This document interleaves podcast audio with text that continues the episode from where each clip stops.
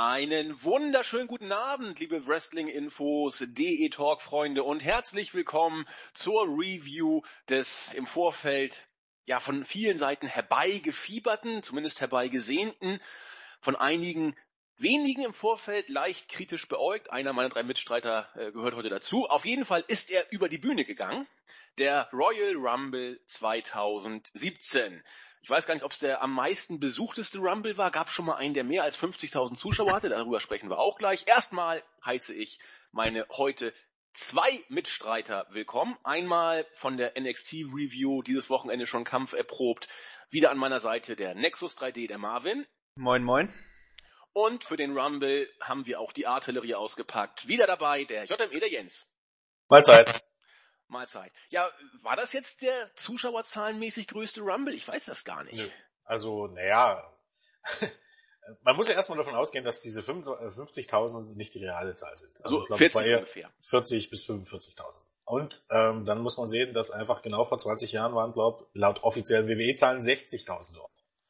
Gehen wir mal davon aus, ich glaube, da war es auch so, da hat man die Tickets, glaube für zwei Dollar äh, verscherbelt. Also ich, ich glaube, vor genau 20 Jahren waren es ein bisschen mehr an gleicher Stelle. Ja. Ich meine, gerade so. zur heutigen Zeit hätte man dann, kann man ja eigentlich erwarten, dass man da noch ein paar mehr Fans packen sollte. Ja, also die Tickets sind aber auch teurer, muss man ja dazu sagen. Ja gut, das stimmt, ja. Recht hast du. Gut, Rumble ist über die Bühne gegangen. Ich weiß nicht, wollen wir zuerst was dazu sagen oder wollen wir am Ende was dazu sagen oder währenddessen, wie wir es immer machen? Ich bin da eigentlich tiefenentspannt. Nö, machen, äh, der Main Event ist der Main Event, oder? Denke ich auch. Ja. Das Beste zum Schluss und es gibt ja auch im Vorfeld vieles zu besprechen.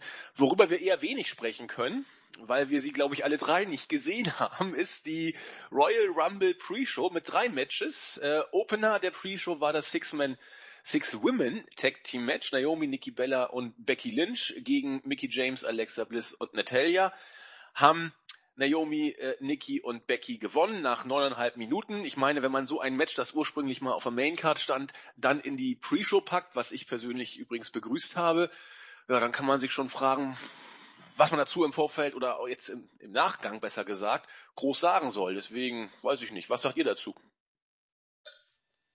Nicht viel, ne? Also ähm, die Division ist halt jetzt nicht besonders toll.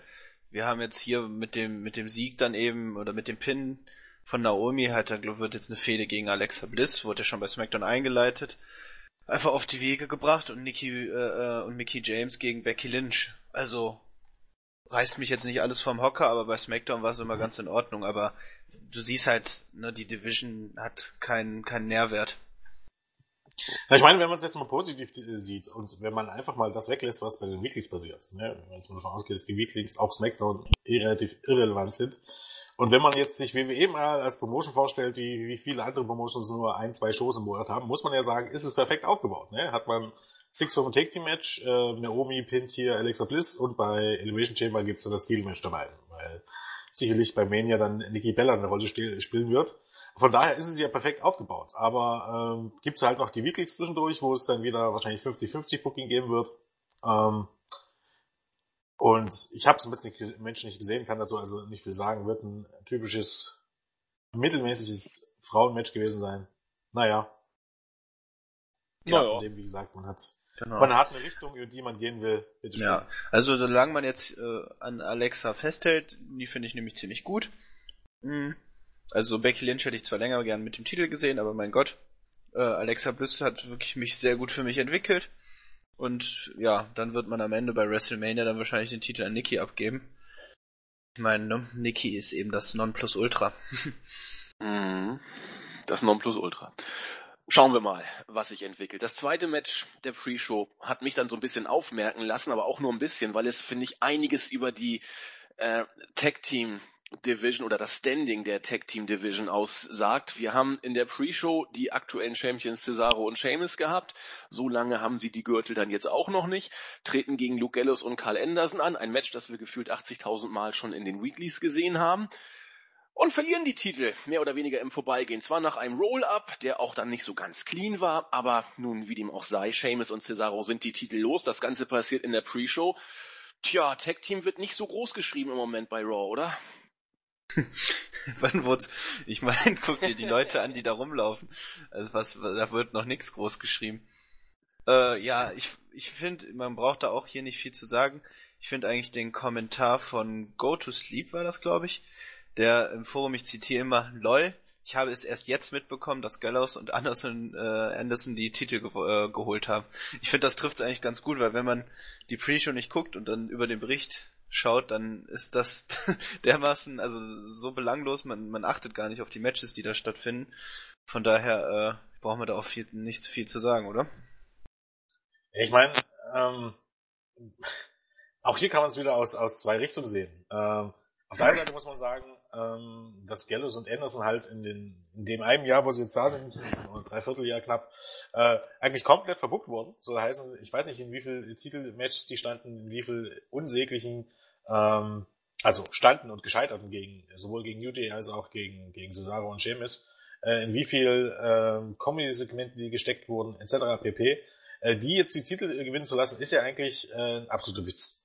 Ne? Auf der anderen Seite muss man auch sagen, äh, wenn es irgendwie noch eine letzte Rettung für Garrison Anderson gab, dann war es, also wenn du die jetzt hier nochmal hättest verlieren lassen, dann wäre es ja nochmal schlimmer gewesen. Soll heißen, von daher macht es ja sogar irgendwie Sinn, den Titel zu geben. Was das aber für diese gesamte Take Team Division heißt, sagt irgendwie schon alles. Das ist halt ich meine, wer, wer soll denn jetzt Herausforderer werden? Weil ich meine, wir haben ja keine. Soll jetzt wieder The New ja. Day dran oder? Erstmal, ne? Ja.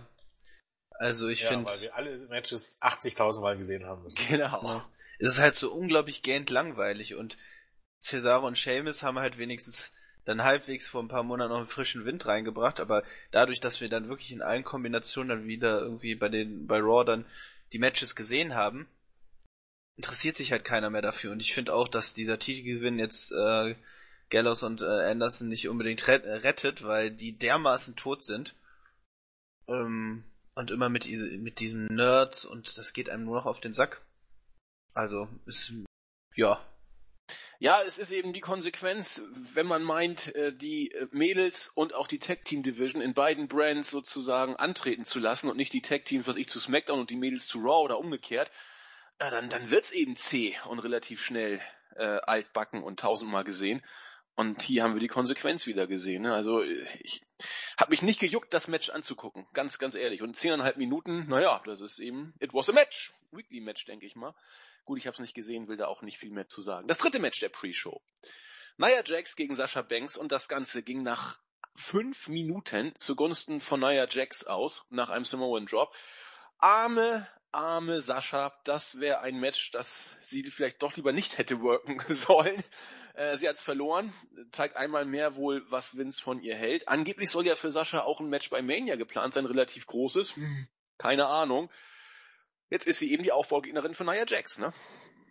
Ja, ich meine, ähm, ich meine, wir kennen ja auch das Verständnis von Vince in Sachen, wie baut man Underdogs auf.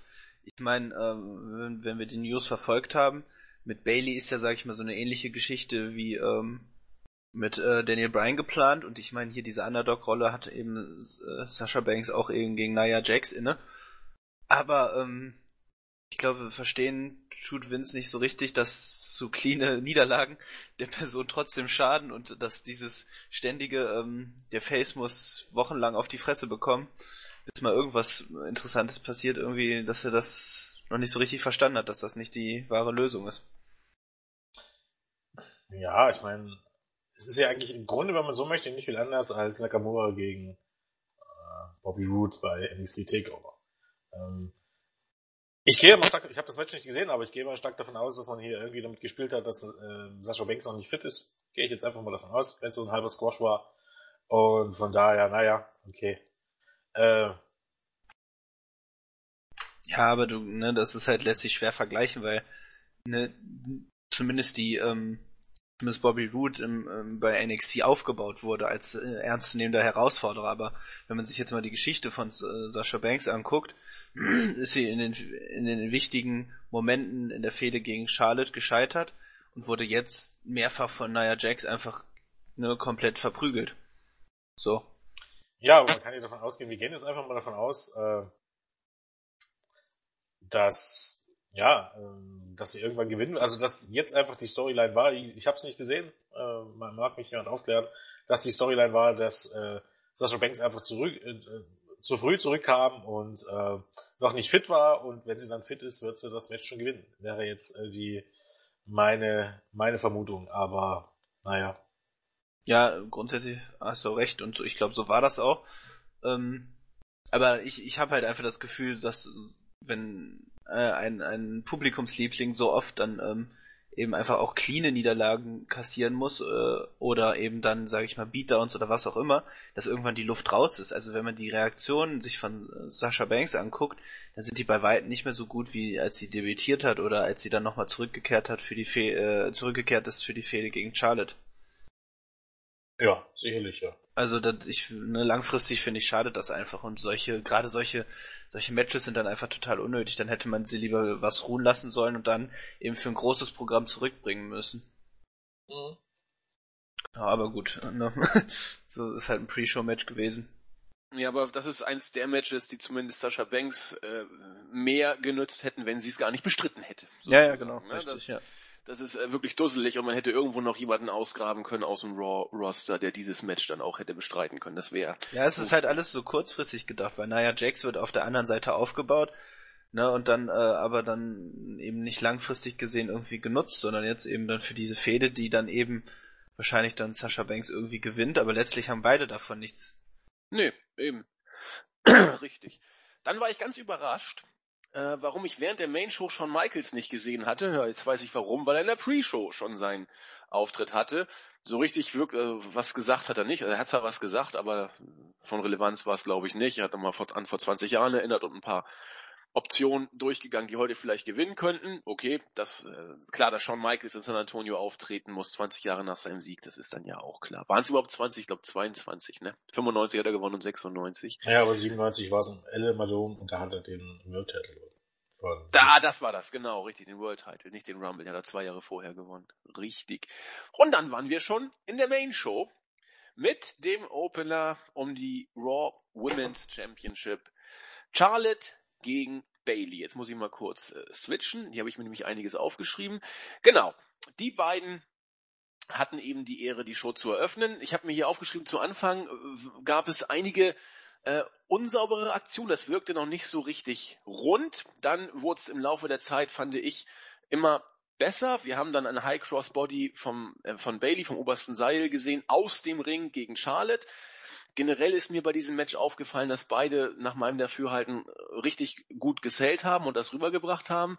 Ein Springboard Crossbody von Bailey haben wir gesehen, da wirkte das irgendwie ein bisschen verwirrend. Da hüpfte sie zuerst dann am, an der Ringecke hoch, wieder runter, um dann den Move anzusetzen. Da wusste sie wohl selbst nicht so genau, was sie da machen wollte. Zumindest habe ich es ein bisschen so wahrgenommen. Äh, ein Flying Elbow hat sie auch gezeigt. Das war nicht das Einzige, was an den Macho Man erinnerte. Auch fand ich ihr äh, Ring Gear wirkte sehr äh, Randy Savage mäßig. Das war dann der erste Nearfall. Ein Figure 4 wurde angesetzt von äh, von Bailey. Der wurde dann gekontert von Charlotte in den Figure 8.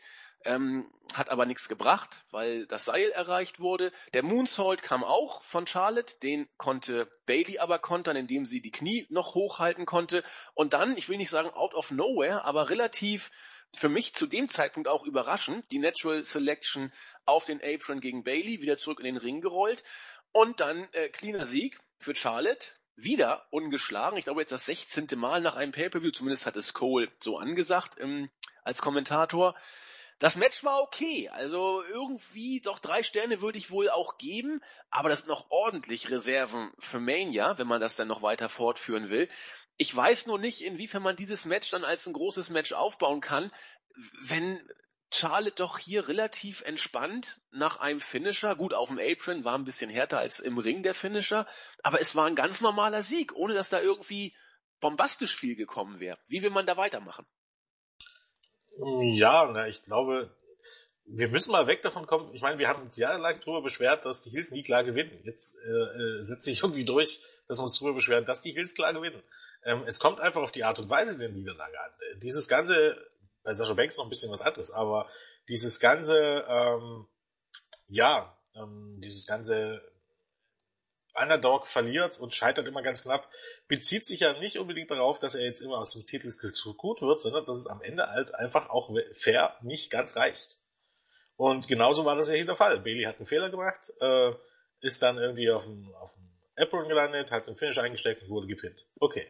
Damit ist er jetzt erstmal wieder raus. Ich glaube auch nicht, ähm, bei Main, dass es bei Mania zum Einzelmatch kommen wird, sondern es wird halt ein Mood-Event-Match und vermutlich wird auch da ähm, Bailey nicht den Titel gewinnen, sondern irgendwann erst, vielleicht sogar erst beim SummerSlam oder so. Und das finde ich auch absolut okay. Weil letztendlich ähm, ist es grundsätzlich besser, äh, so einen Titelgewinn langsam aufzubauen und, und reifen zu lassen. Problem an der ganzen Sache ist aber, was, was machst du in der Zwischenzeit? Und daran scheitert es ja bei WWE. Nicht daran, was bei den Pay-Per-Views passiert, sondern daran, äh, was in der Zwischenzeit passiert, weil du viel zu viel Zeit hast, die du füllen musst. Und die füllst du leider, leider mit ziemlichem Bullshit. Problem wird's nämlich dann, das genau das gleiche bei Sami Zayn zum Beispiel, wenn du bei den Weeklies auch jedes Match verlierst. Ne? Wenn, wenn du nicht nur diese Matches bei den Pay-Per-Views, diese großen Matches verlierst, damit du ähm, diese Charaktere von, äh, von Bailey oder von Sami Zayn oder auch von Daniel Bryan richtig umsetzen kannst, sondern wenn du generell nur noch einfach verlierst und irgendjemand das glaubt, dass das äh, dich oberbringt. Das ist nicht das Problem. Im Grunde müsste Bailey eben ansonsten ziemlich jedes Match gewinnen und auch clean gewinnen, bloß immer, wenn es darauf ankommt, knapp scheitern. Und eigentlich ist das ja Sinn und Zweck der Sache. Also deshalb hatte ich gestern mit dem Match nicht so das Problem. Wie gesagt, am Anfang flutscht es irgendwie gar nicht. Erst dieses komische, äh, keine Ahnung, rumgehampelt in der Ringecke. Ich weiß nicht, ob das irgendwie, ob das ein Lock-up werden sollte oder was ich, was irgendwas anderes. Das sah ja vollkommen daneben aus. Ähm, dann dieser Hurricane nach draußen durch, durch die Seile, die saß auch nicht im ersten Versuch. Also es, flutschte am Anfang, flutscht es irgendwie gar nicht. Ähm, und dann wird's aber deutlich besser. Und mit dem Finish habe ich grundsätzlich eigentlich überhaupt gar keine Probleme. Also du glaubst schon jetzt, dass, dass die Fehde jetzt nicht äh, weitergeführt wird als Singles Fehde? Würde ich jetzt nicht in dem Moment. Problem ist halt natürlich, dass man sich dann auch die Frage stellen muss, wie geht's jetzt erstmal weiter, ne? Weil du hast ja dann auch wieder ähm, ähm, nicht so wirklich. Im Grunde kommt es einfach nur an, wie setzt du es bei Raw weiter fort. Ne? Du brauchst jetzt halt für, für Bailey irgendein Überwurmprogramm, das muss aber ein Programm sein, wo du nicht jede Woche immer das gleiche Match hast mit 50-50 Booking, sondern ne, wenn es jetzt nach mir ginge, ich glaube, das Thema hat man schon mal, würde ich ja ohnehin diese Shows anders gucken und äh, viel mehr äh, auf Kartregion gehen und die Wrestler generell viel mehr voneinander fernhalten und die nur bei PPUs gegeneinander eintreten lassen. Und das würde das das Ganze äh, wesentlich einfacher machen. Aber für Bailey irgendeine Übergangsgegnerin, gegen die sie nicht jede Woche verliert, ähm, sie so aufbauen bei, bei Fastlane, dass sie dann eben dann ins 4W-Match kommt bei, äh, bei Mania, wo sie den Titel wieder nicht gewinnt, aber auch nicht gepinnt wird. Keine Ahnung, wer da gepinnt wird, naja, Jax beispielsweise, wo sie dann wieder knapp scheitert und dann eben Richtung SummerSlam dann nochmal eine Einzelfehde gegen, vielleicht sogar gegen Sascha Banks aufbauen, weiß ich, die könnte ja bei Mania den Titel gewinnen, theoretisch, ähm, und sie dann dort den Titel gewinnen lassen. Wäre für mich ja, also, Grundsätzlich bin ich auch ein Freund von eben dann äh, des langsamen Aufbaus. Ähm, aber wie du, wie du, du hast es ja treffend schon gesagt, also ich, dieser Übergang ist halt das Problem und ich sehe jetzt eben Bailey dann schon wieder in der Rolle, wie sie dann ein paar Wochen lang einfach ein paar Squash-Matches bestreitet und dann die auch gewinnt und dann irgendwie dann wieder da so reinrutscht. Also dass das, was, was jetzt vorher zwischen Charlotte und Bailey war, einfach in Vergessenheit gerät. Ansonsten wäre ein langsamer Aufbau äh, definitiv sinnvoll. Ja. Ähm, muss eben auch noch nicht wirklich bei, bei WrestleMania passieren.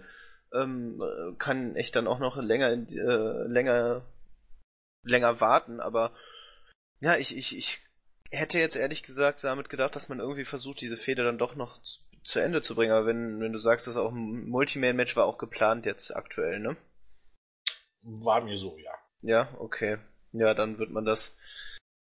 Dann, dann, ich weiß nicht, aber dann hätte man irgendwie finde ich, hätte man die Fehler dann vielleicht auch aufspannen sollen. Ich, ich bin mir nicht sicher, also das ist halt einfach irgendwie schwierig. Man hat, man hat mit Charlotte wirklich einen sehr guten Champion und eine sehr gute Heel, Heel-Dame, aber ähm, ich finde auf der Face-Seite, und da haben, haben, ist es ja nicht nur bei den Damen so, finde ich, ähm, verliert auch, sinkt auch der Stern von Bailey langsam, eben weil man kein, kein Programm äh, für zwischendurch hat. Ich meine, als Charlotte mit äh, Sasha Banks da gefädet hat, hing Bailey auch nur in der Luft, hat mal ab und zu so ein paar Matches, dann mal diese Mini-Fehde gegen Dana Brooke, die ja grottig war.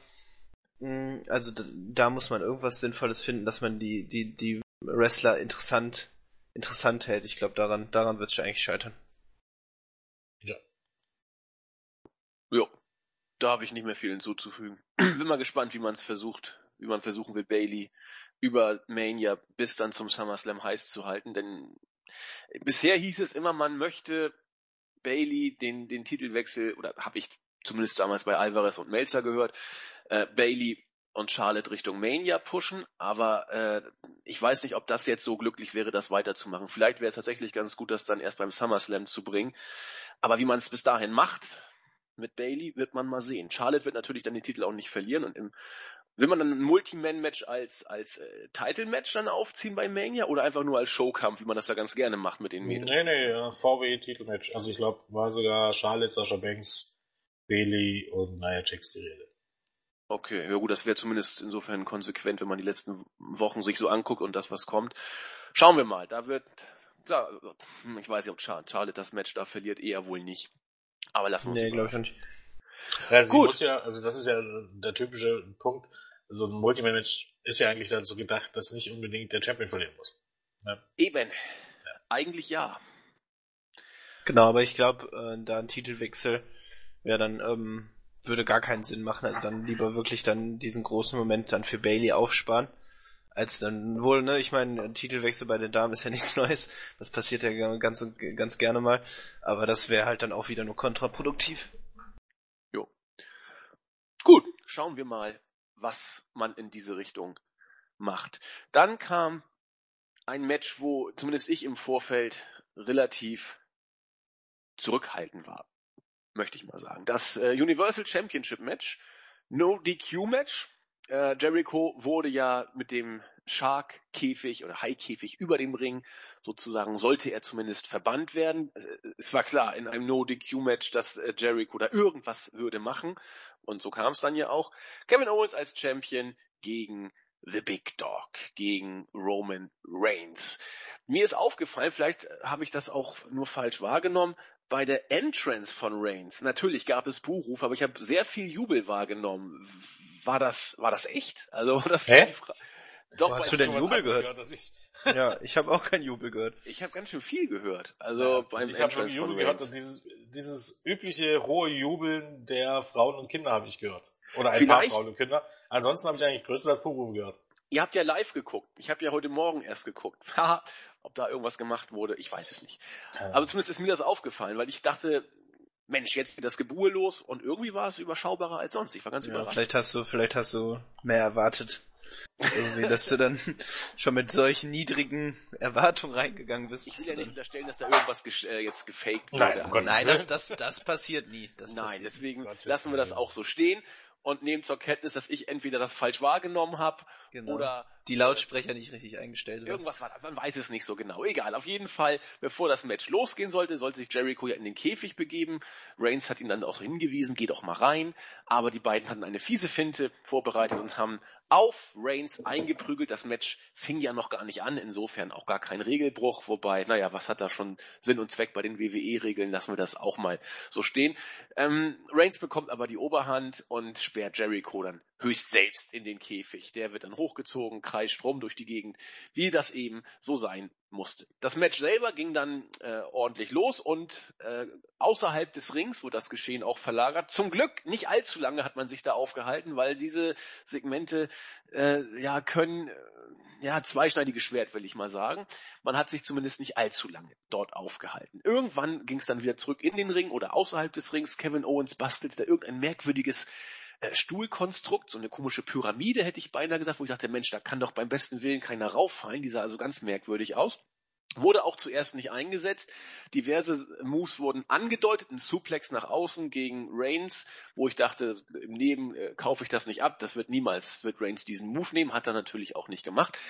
Und dann ging es so ein bisschen hin und her. Für mich hat es ein bisschen länger gedauert, bis die ganze Chose in Gange kam. Äh, aber im Laufe der Zeit wurde es dann immer intensiver. Äh, zuerst hatte Owens es sich nicht nehmen lassen, Reigns mit seiner eigenen Geste zu veralbern, die Reigns immer vor seinem Superman-Punch macht. Dieses Uah hat dann Owens auch versucht. Ähm, er hat nicht so richtig hingehauen. Eine Sit-Out-Powerbomb von Reigns kam dann, auch der erste Nearfall. Ein ganz, ganz krasser Move äh, war der Frog Splash von Kevin Owens vom obersten Seil nach außen. Hier würde ich kurz mal verweilen wollen. Äh, Reigns lag auf dem Tisch, der Frog Splash vom obersten Seil aus dem Ring auf diesen Tisch kam. Meine Fresse, ich, ich habe echt Angst gehabt, dass das äh, Tischbein irgendwie bei Reigns durchs Genick kommen könnte. So, er lag ja mit dem Kopf genau drauf und der Splash ging ja nicht genau in die Mitte des Tisches, sondern schon so ein bisschen an die Außen, äh, an die Außenecke des Tisches. Oder habe ich da irgendwie zu viel Panik gehabt? Also ich fand, das war ganz schön krass. Also es war ein krasser Spot, ähm, aber jetzt habe ich nicht so genau gesehen, wo du da die Gefahr, also die, die Gefahr des, des Tischrandes da gesehen hast. Ja, wenn Owens, äh, Owens, Reigns lag ja mit seinem äh, Kopf- oder Halsbereich auf dem Tisch, auf der Ecke, wo unter dem Tisch das Tischbein war. Ach so, okay. Und wenn das Tischbein jetzt nicht so weggebrochen ist, wie es jetzt weggebrochen wäre, oder wie es gebrochen Ach so, ist, meinst du das, okay. hätte ja vielleicht auch das Ding durch den Tisch gerammt werden können. Da hatte ich echt Angst, weil der Splash nicht genau auf die Mitte des Tisches kam, sondern so ein bisschen an die Ecke. Und es ist ja alles gut gegangen, aber da wurde mir so ein bisschen Angst und Bange. Nee, aber allgemein ist mir aufgefallen, dass, ähm, gut klar, den, den, den Move hat Reigns dann natürlich auch äh, genommen, aber dass Owens auch in den letzten Monaten schon immer wieder bei größeren Matches tatsächlich derjenige ist, der auch immer die krassen Spots dann äh, ähm, auch nimmt. Also gerade dann jetzt gleich kommst du ja wahrscheinlich dann auf dieses Stuhlkonstrukt, dann ja. eben, da, da, das muss man ihm dann echt auch lassen. Also, ich meine, das war ja, glaube ich, gegen Dean Ambrose damals, als er da durch diesen Double-Tisch da gefallen ist. Ja. Ich glaube auch vom obersten Ringseil oder wo das war. Also das, das ist schon beeindruckend. Das, das sah auch echt gefährlich aus. Naja, ich meine, das sind auch alles Spots, die man durchaus von ihm schon kennt. Also ich glaube, der hat das auch schon mehr Natürlich. als einmal gemacht. Natürlich. Äh, vor allem in seiner Zeit vor der WWE. Erstaunlich daran ist eben, dass der Gute, ich meine, dieser Splash durch den Tisch, ne, ist für Roman Reigns hat er nicht allzu viel auszuhalten, muss man ja ganz ehrlich sagen. Also er liegt da und muss dafür sorgen, sich so wenig Angriff für möglich zu bieten. Ähm, aber ja, dass eben Owens ja eigentlich schon vor seiner Zeit bei WWE extreme Rückenprobleme hatte und ähm, ihm das nicht davon abhält, davon abhält, ähm, solche Spots zu nehmen. Also die Spots fand ich hier schon generell ähm, dann später Ver Verlauf sehr, sehr schön. Also ich bin sogar der Meinung, ähm, oder für mich persönlich, ich fand das Match sogar fast, ist schwer zu sagen, fast ein bisschen besser als das zweite Titelmatch. Das Me meinst, du jetzt, meinst du jetzt im Vergleich AJ Styles Cena? Ja. Ja. Mhm. Nein, das ist vielleicht persönliche Präferenz, aber. Ähm, nee, gehe geh ich auf jeden Fall mit. Also ich muss sagen, dass mich das Match auch jetzt von allen anderen auf der Karte tatsächlich sehr positiv überrascht hat ähm, dass ich auch sehr, sehr drin war und vielleicht das, was viele dann in AJ Styles und äh, John Cena gesehen haben, habe ich eben in dem Match gesehen. Also gerade am Anfang fand ich es auch so ein bisschen schwer reinzukommen, auch gerade dann, wo es dann relativ schnell nach draußen ging. Aber sobald sie dann äh, da wieder zurück am Ring waren, wirklich sehr spannend gestaltet und mit krassen Moves und guten Nearfalls. Äh, also ich hätte hier auch kurzfristig echt mit einem Titelgewinn von Roman Reigns gerechnet. Also es war wirklich ein sehr, sehr gutes Match, muss ich schon sagen. Ja, ich, ähm, ich, war ja noch gar nicht fertig mit der ja, sorry. Mit, dem, mit dem Match selber, aber jetzt seid ihr schon quasi einen Schritt weiter bei der Bewertung. Äh, ich mache noch mal kurz für alle, die dies nicht gesehen haben, gibt ja einige, was ich dies vielleicht nicht äh, sich gegeben haben. Äh, das Match ging weiter, also auch Reigns hat noch einen ziemlich äh, krassen Spot, oder was ich krassen, also ein, ein, ein, ein, ein Spot genommen, nämlich diesen äh, Whip-In von, von Owens, äh, wo er Reigns dann in den äh, Stuhl in der Ringecke geschleudert hat. Owens hat dann äh, versucht, das, das fand ich auch ganz interessant, ein, ein Superman-Punch mit dem Schlagring, den Jericho von oben dann ja aus dem Käfig runtergeworfen hat und Owens hat ihn aufgenommen. Den ersten hat er gekontert, also Reigns. Den zweiten, und da weiß ich nicht mehr, hatte, hatte äh, Owens den Schlagring beim Superman-Punch, der ins Ziel ging, noch drauf oder nicht? Das habe ich gar nicht so richtig wahrgenommen. Äh, kann ich, ich, ich bin davon ausgegangen, ja, aber so genau jetzt im Nachhinein Ich dachte nämlich nicht, nicht. Und im Live-Bericht steht, dass er ihn noch drauf hatte. Das äh, habe ich mir nochmal in der Wiederholung anguckt. Ich konnte es auch in der Wiederholung nicht erkennen, ob er ihn also noch drauf hatte. Also klar ist es mir jetzt im Nachhinein noch gar nicht. Also ich dachte ja, aber sicher bin ich mir nicht. Nee, sicher bin ich mir auch nicht mehr. Ich kann okay, mich gar nicht mehr dran erinnern. Hm. Auf jeden Fall gab es einen Superman-Punch, ob mit oder ohne Schlagring. Lassen wir an dieser Stelle dann äh, mal offen. Trotzdem hat es nicht zum Nearfall äh, zum, zum Cover gereicht. Der äh, ist aber nur Nearfall und Reigns konnte auskicken. Die Reaktionen in der Halle waren entsprechend groß. Ähm, was haben wir noch gesehen? Ein Samoan Drop von Reigns gegen Owens durch ein Tisch im Ring, äh, Stuhl im Ring. Der ist sofort zusammengeklappt. Der, der Stuhl war nur noch ein Haufen Scherben. Äh, Superman Punch kam natürlich dann auch. Äh, Nearfall, Kick Out von Owens. Da war ich begeistert. Ein Stunner äh, haben wir auch gesehen von Kevin Owens gegen Reigns, wo ich mich gefragt habe, darf Owens die eigentlich regelmäßig zeigen? Ich habe sie so häufig nicht gesehen. Äh, ich dachte, der wäre reserviert für Stone Cold, oder wie ist das? Darf man die ab und zu mal bringen? Ja, Also ich, Cena macht den Springboard Stunner, aber Ja, macht er ja auch nicht mehr. Ich meine, ähm, das sind vielleicht auch solche Sachen, wo man dann bei ab und zu mal bei so einem Spot auch gar nicht um Erlaubnis fragt, sondern der einfach Ja, sagt, genau. Ich glaube, ganz so, ganz so ist es ja nun auch nicht, dass, dass dort im Vorfeld immer jeder Spot durchgesprochen wird, sondern vieles ist dem Wrestler auch überlassen. Vielleicht sagt man jetzt, du, du, du, mach das mal nicht mehr, aber möglicherweise passt das einfach in die Situation und äh, dementsprechend gab es den Move. Also ich meine, generell fand ich bei dem Match, ähm, dass, so, dass es so viele kleine, schöne Momente gab. Also sei es eben dieses Oldschool ähm, ähm, Schlagring, ähm, Ring fallen lassen und äh, erst abwehren und dann doch nutzen und es reicht trotzdem zum Turnierfall. Fand ich ganz gut, dass es eben nicht das Finish war, weil viele haben wahrscheinlich damit gerechnet, wenn das Finish kommt, dann für Owens kommt dann durch sowas. Dass es eben gerade deswegen äh, nicht kam, fand ich eigentlich ganz, ganz nett und auch so äh, eben dieses typische von Owens, was er ja bei der Hausshow eigentlich bei fast jeder Hausshow macht, und zwar immer die, die, die Taunts, die Gesten nachmacht von seinen Gegnern. Mhm. Äh, auch hier wieder, das finde ich eigentlich auch immer sehr amüsant. Also, das hatte schon was. genau. Und, ja, genau. Nee, du wolltest, glaube ich, noch weitermachen. Ja, Das Match ist ja noch nicht zu Ende. zu Ende Genau. Mhm. Ähm, dann kam der von, von Jens und Marvin eben schon angesprochene Move äh, oder Spot, wo Owens dann nach einem Superman Punch vom, äh, von der Ringecke durch sein eigenes Stuhlgebilde gekracht ist. Er hat es sehr gut kontrolliert, das hat man auch in der Zeitlupe gesehen, aber der Spot war trotzdem äh, heftig, fand ich. Äh, eine Powerbomb gegen Owens gab es dann auch durch das amerikanische Announce Table und dann dachte ich, okay, jetzt geht's hier langsam Richtung, Richtung Finish, kam auch. Äh, der Spear von Reigns wurde angedeutet, aber dann war Strowman da und hat einfach mal Reigns festgehalten, aus dem Ring gezogen.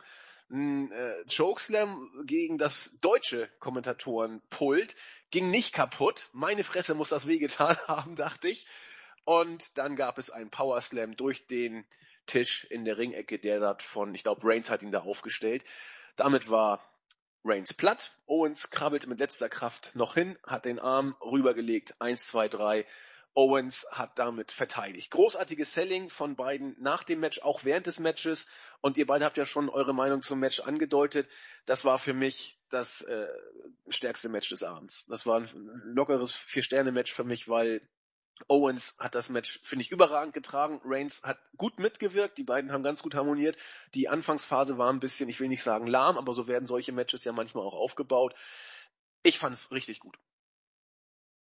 Ja, gehe ich, gehe ich auf jeden Fall mit. Und wie gesagt, also gerade hier, wenn man dann immer nur die reinen Matches von Owens sieht, finde ich, sieht man wieder, was für ein grandioser, grandioser Wrestler und Charakter er ein- einfach ist. Und wenn man dann wirklich diese ganze Geek-Scheiße vergisst, die, in die er, sag ich mal, gezwängt wird, ähm, finde ich, ist es einfach, ist einfach ein großartiger Wrestler und einer meiner Liebling, Lieblinge, der der modernen Zeit, so sage ich es mal. Und hier auch wieder, also gerade Reigns äh, ist ja auch immer sehr viel Kritik ausgesetzt, aber sobald er einen guten Gegner bekommt, dann kriegt das auch halbwegs gebacken, dann ein ordentliches Match auf die Beine zu stellen. Und mit Owens ist es halt dann wirklich auch eine Leichtigkeit. Ähm, also für auch an all, all die, die dann immer sagen, ja, der, was macht der fette Typ da im Ring, ähm, sollte euch einfach, solltet ihr euch einfach das Match nochmal angucken. Und äh, ja, unglaublich gut. Ja, ich glaube, die, die damit anfangen, dieser fette Typ da im Ring, ich glaube, die gehören eh eher ins Jahr. Na, sagen wir mal so 1985 bis 1995 oder 98. Ja, gut. Äh, da werden die, glaube ich, eindeutig besser aufgehoben, oder? Wo auch sonst, vielleicht auch beim Beachvolleyball, keine Ahnung. ne? Ich weiß nicht. Also, ich weiß nicht. äh, Ich verstehe das ja noch, äh, wenn man jetzt sagen könnte, ne, aus, aus Sicht vielleicht von der einen oder anderen Frau sagen könnte, ästhetisch nicht anspruchsvoll. Aber habe ich mir schon mal gedacht, wenn ich mir Männern beim Wrestling, beim Boxen, beim UFC zugucke, beim Fußball, beim, na Fußball nicht unbedingt, weil Fußball ne, ist jetzt, äh, die sehen nun nicht unbedingt so aus, obwohl ich habe auch nie drüber nachgedacht, ob Eton mir jetzt zu dick ist oder so beim Fußball gucken. Äh, mit welchen Prinzipien guckt man denn, äh, guckt man sich denn, denn, denn so ein Match an? Oder kann man ja fortsetzen? Nehmen wir mal bei der Fernsehserie. Hat sich da jemand schon mal gedacht, mein Gott, ist die Serie schlecht oder den Schauspieler sehe ich schlecht, der nicht gern, der ist fett? Da hat Ja, schon irgendjemand drüber nachgedacht, dass er jemand so Fernsehen guckt? Ich zumindest wie, wie nicht, geistig nee. beschränkt muss man denn eigentlich also sein? Drücke ich ganz so aus. So wie ich das sehe, äh, sind da irgendwie Leute nicht die, hell- die hellsten Kirschen auf, der, auf dem Kuchen. Ja, Also, zumindest hat mir auch keiner, noch keiner ein gutes Argument geliefert, was das jetzt mit seinem, seiner Darstellung im Ring Nichts. oder seinen wrestlerischen Fähigkeiten zu tun hat. Ja. Weil ich meine, glaube, gerade Kevin Owens ist, glaube ich, das Paradebeispiel für einen unglaublich athletischen Wrestler. Also, zumindest Naja. athletischer als viele seiner Kollegen. genau, definitiv. Als John Cena. Eben, ja. Also den steckt er ja locker in die Tasche. Ryback. Den Muskeln machen dich nicht athletisch, nur so muss man drüber reden. Und. Muskeln machen dich auch nicht zwangsläufig trainierter. Weil, wie gesagt, äh, Kevin Owens musste durch dieses unersägliche Dreier-Camp bei WWE, wo du im Grunde drei Tage nur rennst und Fitnessübungen machst, wo es davon heißt, oder wo viele Leute gesagt haben, die auch bei NXT arbeiten, sowas hätten Leute wie Randy Orton, John Cena oder Batista, hätten die das machen müssen, oder müssten die das heute machen, würden die es wahrscheinlich nicht bestehen. Müssen wir drüber reden. Denn äh, Ausdauer oder so hat noch nicht allzu viel damit zu tun. Ähm, was äh, auch immer sehr gut zu sehen war, insbesondere bei Batista und The Rock, als die zurückkamen, wie, die sehr mit, wie sehr die mit ihrer Luft zu kämpfen hatten, hatten. Fitness und Muskeln haben überhaupt gar nichts mit Ausdauer zu tun. Muss man Nee. ganz ehrlich sagen. Definitiv, ja. Gut. Gehen wir weiter. Als nächstes gab es ein Backstage-Segment. Stephanie und Mick Foley haben darüber gefachsimpelt. Insbesondere hat Stephanie Mick vorgeworfen, dass sein Käfig ja überhaupt nichts gebracht hätte, wie wir gesehen haben. Foley sagt, das wird eine Untersuchung geben. Bei Raw werden wir die Sachen aufarbeiten. Wunderbar. Die Tombola wurde gezeigt. Kleinen Moment, kleinen. Moment. Ja. Machte doch auch überhaupt gar keinen Sinn. Was? Inwiefern hat das denn gar nichts gebracht? Hat doch was gebracht. Hat Chris Jericho eingegriffen? nee, genau. Ja. Was hat, was hat, was hat denn der Käfig mit dem Eingriff von Braun Strowman zu tun? Das ist schön, ja, ja, genau. Aber Mick Foley ist halt immer der Buhmann. So ist das halt. Ja, lassen wir das mal so stehen. Sami Zayn. Also, ich habe Raw so intensiv nicht verfolgt. Ist das jetzt seine neue Rolle? So äh, Captain Dösbaddel? Oder äh, der, der wirkte ja wie ein totaler Pfosten, als er dazugekommen ist. Ja. Meine ja, das, Güte. Das ist jetzt seine aktuelle Rolle. Mhm. Mann, der, der muss einem ja leid tun. Äh, Dean Ambrose kommt auch. Äh, die Nummer, das fand ich auch richtig schlecht. Zayn zieht Äh, die Nummer. Ambrose fand ich groß. Ja, aber nicht. die Nummer wird gezogen. Ich habe die 8, sagt, äh, ich, kriegst du es überhaupt hin? Ich mach's für dich auf, sagt Ambrose. Guckt rein, 8. Zane sagt, oh, echt die 8? Und Ambrose sagt, ich dreh's mal lieber um. Nee, ist immer noch die 8. Und dann hat auch Zane verstanden. Das fand ich aber großartig. Ja, aber das- fand ich- natürlich, aber äh, Das Zane ist sah war wie naheliegend, aber ich, ich fand's, ich fand's absolut großartig. Wirklich die acht. Ah, falsch rum. Die. Das fand ich ganz, ganz großes Kino.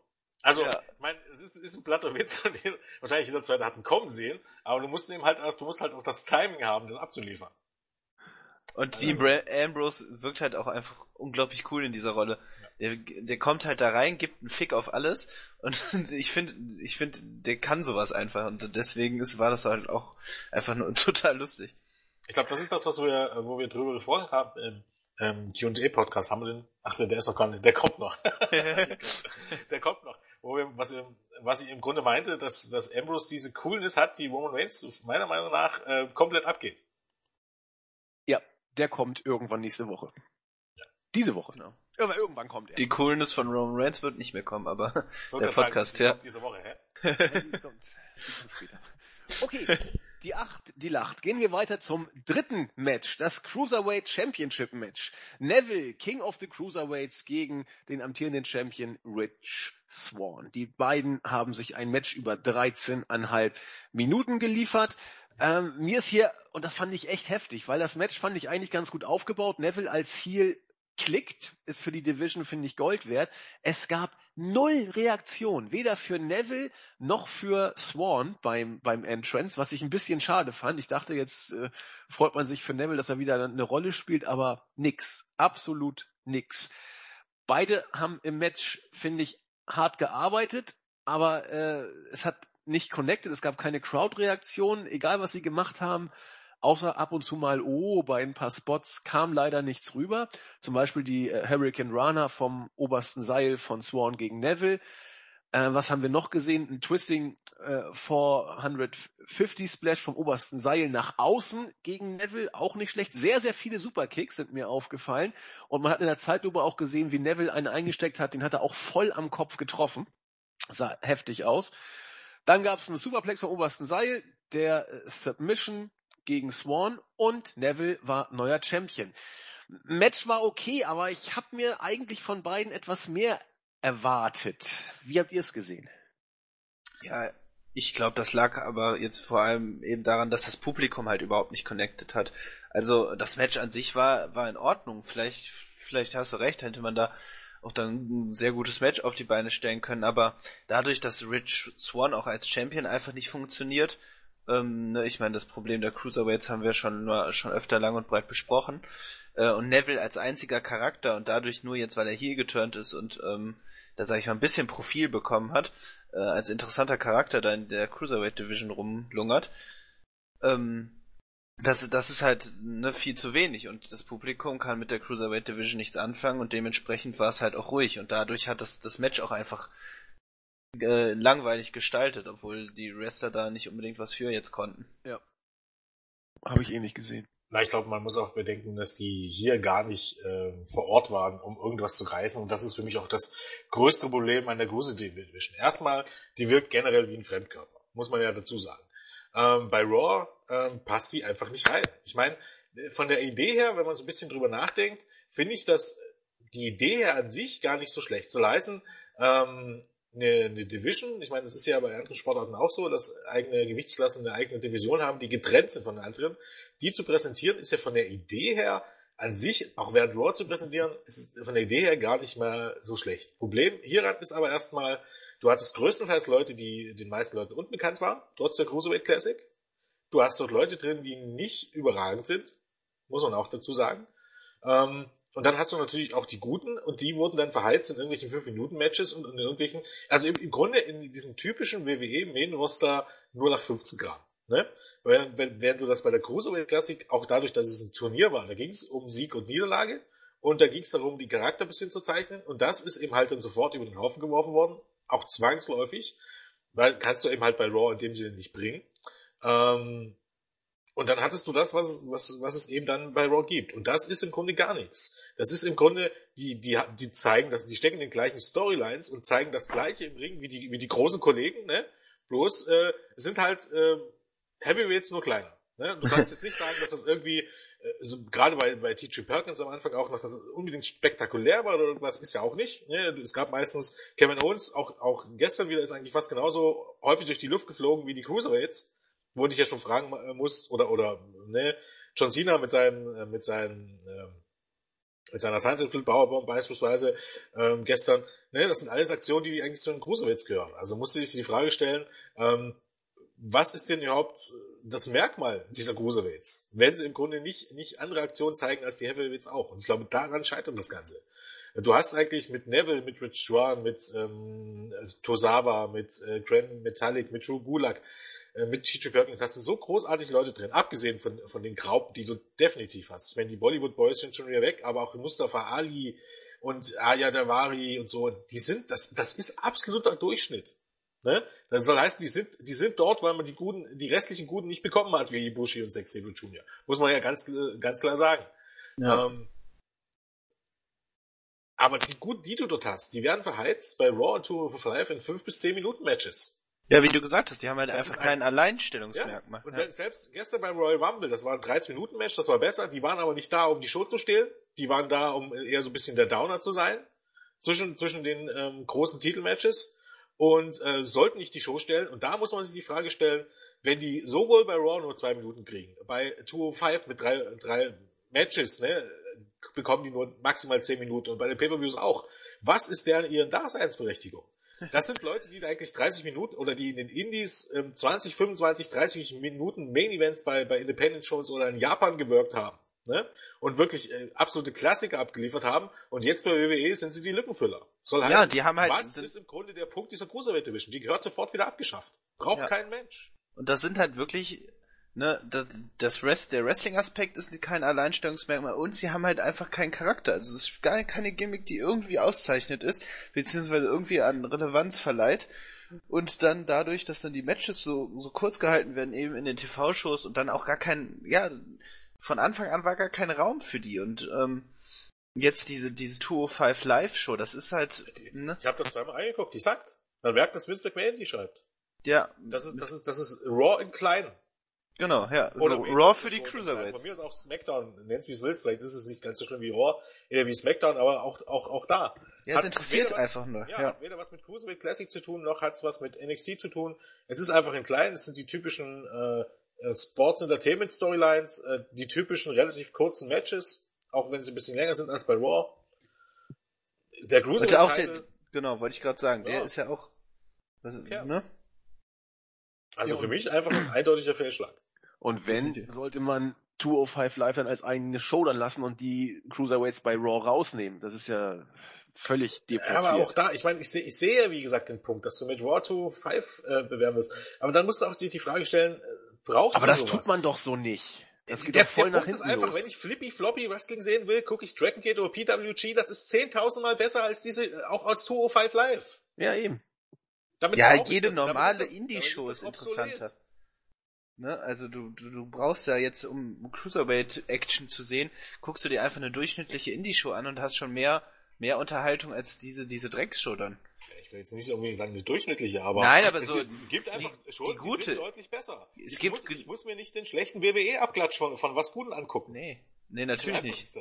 Aber AEW zum Beispiel oder AAW, das sind alles Liegende, das sind, oder keine, selbst House of Hardcore oder was, die, ne, da ist mehr, mehr auch flippy floppy Wrestling, wie man so schön sagt, ne, ähm, als jetzt irgendwie dann bei Tour 5 Live. Also man hat dann irgendwie verzweifelt, versucht dann eben äh, den, den Indies dann auch dadurch dann so nicht nur durchs Aufkaufen, sondern eben dann auch mit deren Produkt dann irgendwie den Rang abzurennen, aber das hat halt nicht geklappt, weil man die großen Star, Indie-Stars halt dann vielleicht auch wie Zack, äh, Saber Jr. oder was, oder Cruiserweight-Stars dann nicht bekommen hat. Ja, also und genau das gleiche sehe ich auch bei dieser UK-Show.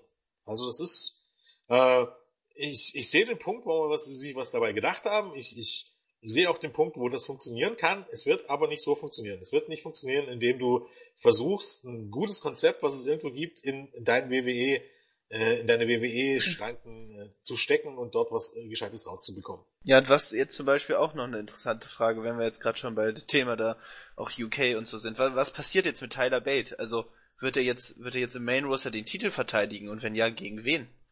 Also meine Theorie ist, meine Theorie ist äh, mittlerweile, dass diese, diese, ich kann mir das vorstellen, dass es man im Hinterkopf hat, irgendwann ähm, ähm, so eine UK-Show zu bringen, aber dass das gar nicht das Ziel ist. Ich glaube immer noch, man hat erstmal verpflichtet, um die zu verpflichten. Ne? Der wird mhm. jetzt seinen Titel nehmen und in, in, den englischen Promotions den Titel bei Progress und, und Ref Pro und so weiter verteidigen, gehe ich stark davon aus. Und ansonsten wird man den ab und zu mal für NXT reinholen, vielleicht wird man den auch früher oder später für NXT verpflichten. Ne? Mit, mit, mit, mit ein paar Leuten, ich meine, der war ja, der dritte NXT jetzt schon ein Spoiler, nächste Woche bei NXT auf, auch, äh, auch auf und hat ein Match dort. Aber ähm, ich sehe den, also ins Main Roster hat er gar nichts zu suchen, selbst bei NXT. Was, was will der mit dem Titel dort? Ne? Also es macht im Grunde nur Sinn, entweder wenn du äh, eine eigene Show machst, wo du dich fragen musst, äh, für teures Geld produzieren und eine Show, die ein schlechter Abklatsch von irgendwas ist, ne? genau wie Tour Five Live, muss man sich die Frage stellen, ob das sein muss, oder er wird, es wird darauf landen, dass der bei den Promotions ähm, bei ECW, eben bei, bei Progress, die auf dem Network landen, dort seinen Titel verteidigt. Was tatsächlich für mich immer noch am logischsten wäre. Ja, also dann einfach auch ähm, um den Sinn dieser Zusammenarbeit, sage ich mal, ein wenig ne, äh, zu erklären. Man, man, hat natürlich diese Verpflichtungen, sie waren da, um eine Flowslander Konkurrenz zu machen und sich dann eben eine Vormachtstellung eben auf, äh, auf dem britischen Markt dann zu bekommen und dann eben, ne, das wäre halt das Sinnvollste, dass man dann sagt, komm, dann gebe ich dir ne, die Talente, die ich dann verpflichtet habe und dann können, kannst du, also kann die Liga dann da äh, in Anführungszeichen einen Prestigetitel der größten Liga dann da verteidigen lassen. Ja, man ne? muss ja auch da sehen, man verpflichtet es ja auch relativ. Also bisher sollst du sein, die verdienen 20.000 im Jahr. Ja, ist nix. Mhm. Das ist eben, das ist du kannst, es ist gerade so, dass du wahrscheinlich davon leben kannst, theoretisch, ne? Äh, aber ansonsten brauchst du eben halt, man hat in den, es war ja immer die Rede davon, dass, dass die, ähm, ja, dass die ähm, überall anders antreten dürfen. Das ist jetzt auch nicht mehr der Fall. Wer, wer bookt denn die Leute nur für, für, für, für Dark Matches? also, hä? äh, ja. Von daher muss man mal abwarten, was das wird. Aber ich glaube, dass man das jetzt gerne erzählt, dass man so eine UK-Show geplant hat, aber dass das nicht der eigentliche Punkt ist und dass das auch nicht die große Priorität ist. Gerade eben vor dem, äh, vor, vor dem Gesichtspunkt, man kann sich jetzt in die eigene Tasche legen und kann sagen, es läuft ganz super, aber man kann auch realistisch sehen und dann ist ähm, ja 205 Live im Moment alles andere als ein Erfolg. Also ich glaube, letzte Woche war es noch nicht mal unter den Top 10 auf dem WWE Network. Oh, und so wie das aus, aussieht, sind so diese Zahlen, diese On-Demand-Zahlen, ne? die gehen eher so in den drei-, vierstelligen Bereich. Und nicht in den fünf- oder sechsstelligen. Ja. Also alles, was nach der Top 10 ist. Ich meine, wie viel live gucken ist dann wieder eine andere Frage. Die zählen nämlich rein, aber on demand wenn das vielleicht 20, 30.000 Leute gucken, ist es wahrscheinlich viel. Und ich glaube, das ist am Ende einfach das Geld nicht wert. Nee, und ich, ich, also rein vom Gefühl her auch, was da bei den Shows passiert, ähm, ist, ist Tour 5 Live da auf dem Niveau für mich für wie Main Event oder was. Also, ähm, ja, ne, also so von wegen, ich, ja. ich, mich interessieren noch nicht mal dann mehr die Berichte oder was. Dann, ähm, also man, ne, also warum sollte ich mir das durchlesen? meine, man, man kann ja auch ganz ehrlich sagen, äh, unsere die Klickzahl, die wir so haben, ist ein guter Indiz dafür, wie die wir sehen auch ein absolut gutes Indiz dafür, wie ähm, die Shows angenommen werden. Ja. Genau, ja? ja. Da siehst du einen, einen extremen Unterschied zwischen den NXT Weeklies und den NXT Specials, was logisch ist. Und ähm, Tour 5 Live kannst du sagen, ist jede Woche auf dem Niveau von von dem ROH Pay-Per-View, vom gleichen Interesse. Und das heißt aber im Grunde in Deutschland schon, dass es eigentlich schon äh, ein Produkt für die Hardcores der Hardcores ist, nicht für das breite WWE-Publikum. Ja. Genau, kann man, kann man eigentlich so sagen. Okay. So.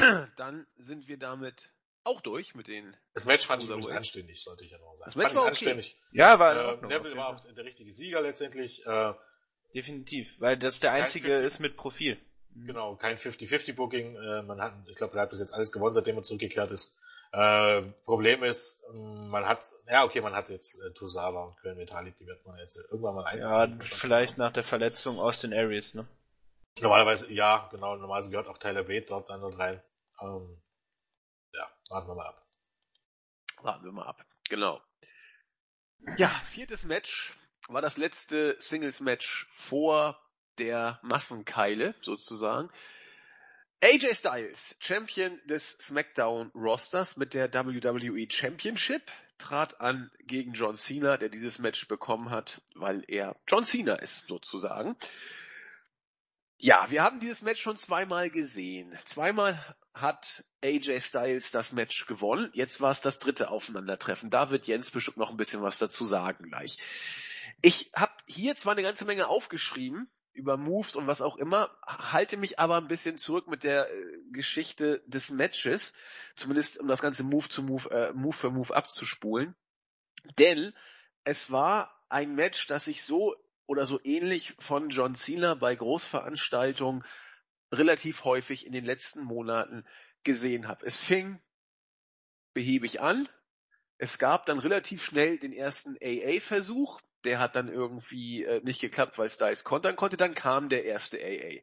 Dann kam ein Nearfall, aber Styles konnte auskicken. Und so ging es dann hin und her. Ich hatte teilweise den Eindruck, dass das äh, natürlich ein Wrestling-Match war. Beide haben sich auch den Arsch abgearbeitet. Das will ich überhaupt nicht hier in Frage stellen. Ich weiß, dass dieses Match von vielen auch sehr, sehr positiv bewertet wurde. Aber ich hatte den Eindruck, dass wir hier äh, eigentlich relativ häufig nur Phasen hatten, wo der nächste Move aufgebaut werden sollte, um dann den nächsten äh, Coverversuch und Nearfall zu haben. So lief's nachher auch. Finisher, Cover, Nearfall. Finisher, Cover, Nearfall und so weiter und so fort. Das ist für mich ein bisschen zu wenig, um eine Match-Story zu erzählen, insbesondere wenn wir dieses Match so oder so ähnlich schon ein paar Mal von Cena gesehen haben. Das ja, selbst, war okay, selbst. aber nee, es fehlte mir was. Ganz viel fehlte mir. wir haben ja auch selbst John Cena und AJ Styles eben schon genau in dieser Form schon gesehen. Und genau auch von der gleichen Art, wie das Match aufgebaut ist. Ja. Absolut, absolut. Also was mir noch aufgefallen ist, ich weiß nicht, ob ich das wieder zu, zu äh, wie soll ich sagen, schisserig gesehen habe, der Springboard äh, 450 von Styles gegen Cena. Da dachte ich, meine Güte, wie ist denn Styles da mit dem, mit dem Nacken aufgeknallt? Oder äh, wisst ihr, welchen Move ich meine? Das sah ganz, ganz übel aus oder vielleicht kam es auch mir nur so vor. Ist ja auch egal. Äh, er lebt ja und es geht ihm gut. Aber das Match, ich weiß nicht, irgendwie ist mir das zu doll Schema F. Naja, erstmal vorneweg, weil, dass wir jetzt hier nicht irgendwie falsches Bild anschauen. Es war ein sehr, sehr gutes Match, muss man dazu sagen. Äh, kann auch verstehen, wenn jemand sagt, das war das beste Match des Abends, alles schön und gut. Ne? Würde ich mitgehen. Aber ansonsten ist es eben halt genau der Punkt, den ihr jetzt schon angesprochen habt. Es ist ein, erstens mal ein typisches John Cena Match. Schon bei der US Open Challenge waren das immer seine Matches im Grunde. Ne? Matches mit, mit tonnenweise Big Moves, ne? mit tonnenweise Nearfalls, auch schnell Nearfalls und jeder äh, äh, kickt aus de, des anderen äh, Finishers G5 fünfmal aus. Das sind John Cena Matches. Und die sind meistens auch sehr gut, ne? brauchen wir nicht drüber reden. Aber eine Matchstory gibt's einfach nicht. Die gibt es nicht. Punkt. Ansonsten darf mir mal jemand erklären. Ich fand das Match besser als das beim SummerSlam. Beim SummerSlam fand ich es noch wesentlich schlimmer. Da war es nämlich so, nach fünf oder zehn Minuten ging das los und dann gab es nur noch Finisher und Nearfalls. Da gab es gar nichts anderes mehr. Und ähm, das ist ein bisschen so, als wenn du 20 Minuten äh, des, des Matches erstmal weglässt. Vorher. Genau. Und dann bringst du 25 Minuten einfach nur noch äh, Finisher. Das war diesmal nicht ganz so, aber, und sagen wir so, war es nur in der zweiten Hälfte so. Und hier ist einfach der Punkt, ähm, der eine oder andere Nierfall hat funktioniert, ne? brauchen wir nicht drüber reden und die, die Fans sind auch mitgegangen, weil es sind waren halt alles Big Moves und so weiter und so fort. Punkt ist aber, es ist halt in dem Sinne auch nur reines Sport Wrestling. Ne? Also, wo ich mir jetzt wieder sage, okay, äh, das ist gut, das kann man sich angucken. Ich persönlich sage mir aber auch, äh, ist jetzt nicht unbedingt der Punkt, wo ich mir jetzt WWE angucken muss. Gucke ich mir Battle of Los Angeles an, habe ich jedes Match, was so ist. Stellenweise noch wesentlich besser. Ja, also wenn jetzt jemand auf mich zukommen würde und sagt, jetzt äh, guck dir mal bitte das Match John Cena gegen AJ Styles an. Das, also das macht niemand, ne? Wenn, wenn ich die schon nicht live geguckt hätte würde oder irgendwie unbedingt dann komplett sehen möchte, gehe ich nicht oder gucke ich es mir auch kein zweites Mal an. Also man hat da immer bessere Alternativen und ja, eben die Schwächen hast du ja auch. Sagen, ich, ich sehe es fast mittlerweile so, dass es ähm, wo NXT so ein bisschen tatsächlich so, so ein Gegenpart und so oldschool ist. Ich finde, WWE hat sich generell in diese Richtung entwickelt. Dass alle großen Main Events äh, meistens so aussehen dass es eine Ansammlung von, von Big Moves und Finishern ist. Ja. Und ganz ja. selten nur noch eine wirkliche Storyline. Ja, ich glaube, das, das was, ist so die. Was ich noch nicht mal unbedingt so schlimm finde, aber das Problem ist, diese Big Moves siehst du in grundsätzlich jeden Match, weil in grundsätzlich jeden Match gibt's diese, diese Finisher-Parade. Und ich finde, WWE hat sich generell in diese Richtung entwickelt. Also, da, und im Gegensatz zu NXT, da gibt's ja genügend Beispiele, egal ob es jetzt die Joe ähm, die Joe Nakamura Matches waren, ob es die Kevin Owens Sami Zayn Matches waren, ob es jetzt Bobby Roode gegen Nakamura war, du hast in jedem Match, die, die Matches sind dann am, am, Ende nicht immer ganz so stark wie, wie diese, wie diese Spot-Festivals. Muss man auch dazu sagen. Aber du merkst, dass man dort richtig versucht, oldschool wie in den 80er Jahren eine Story zu erzählen. Ja. Du merkst einfach, wie, wie die Match-Psychologie vergessen wird, weil geglaubt wird, dass Fans äh, gepackt werden, nur eben durch diese reines, reines Spotfeste. Ja, weil man die auch dahingehend erzogen hat. Ähm, ja, ja, genau, richtig. Und es funktioniert. Also, und ich meine, wie oft kriegen wir jetzt... Sagen, ist es auch in, in, in gewissem Sinne der dumme WWE-Zuschauer? Definitiv. Ich meine, wie oft hören wir jetzt in letzter Zeit This is awesome oder ne, holy shit ja, nach irgendeinem. Das, das ist ohnehin, also das, die Trottel, die, die, die merzt du in diesem Leben eh nicht mehr aus.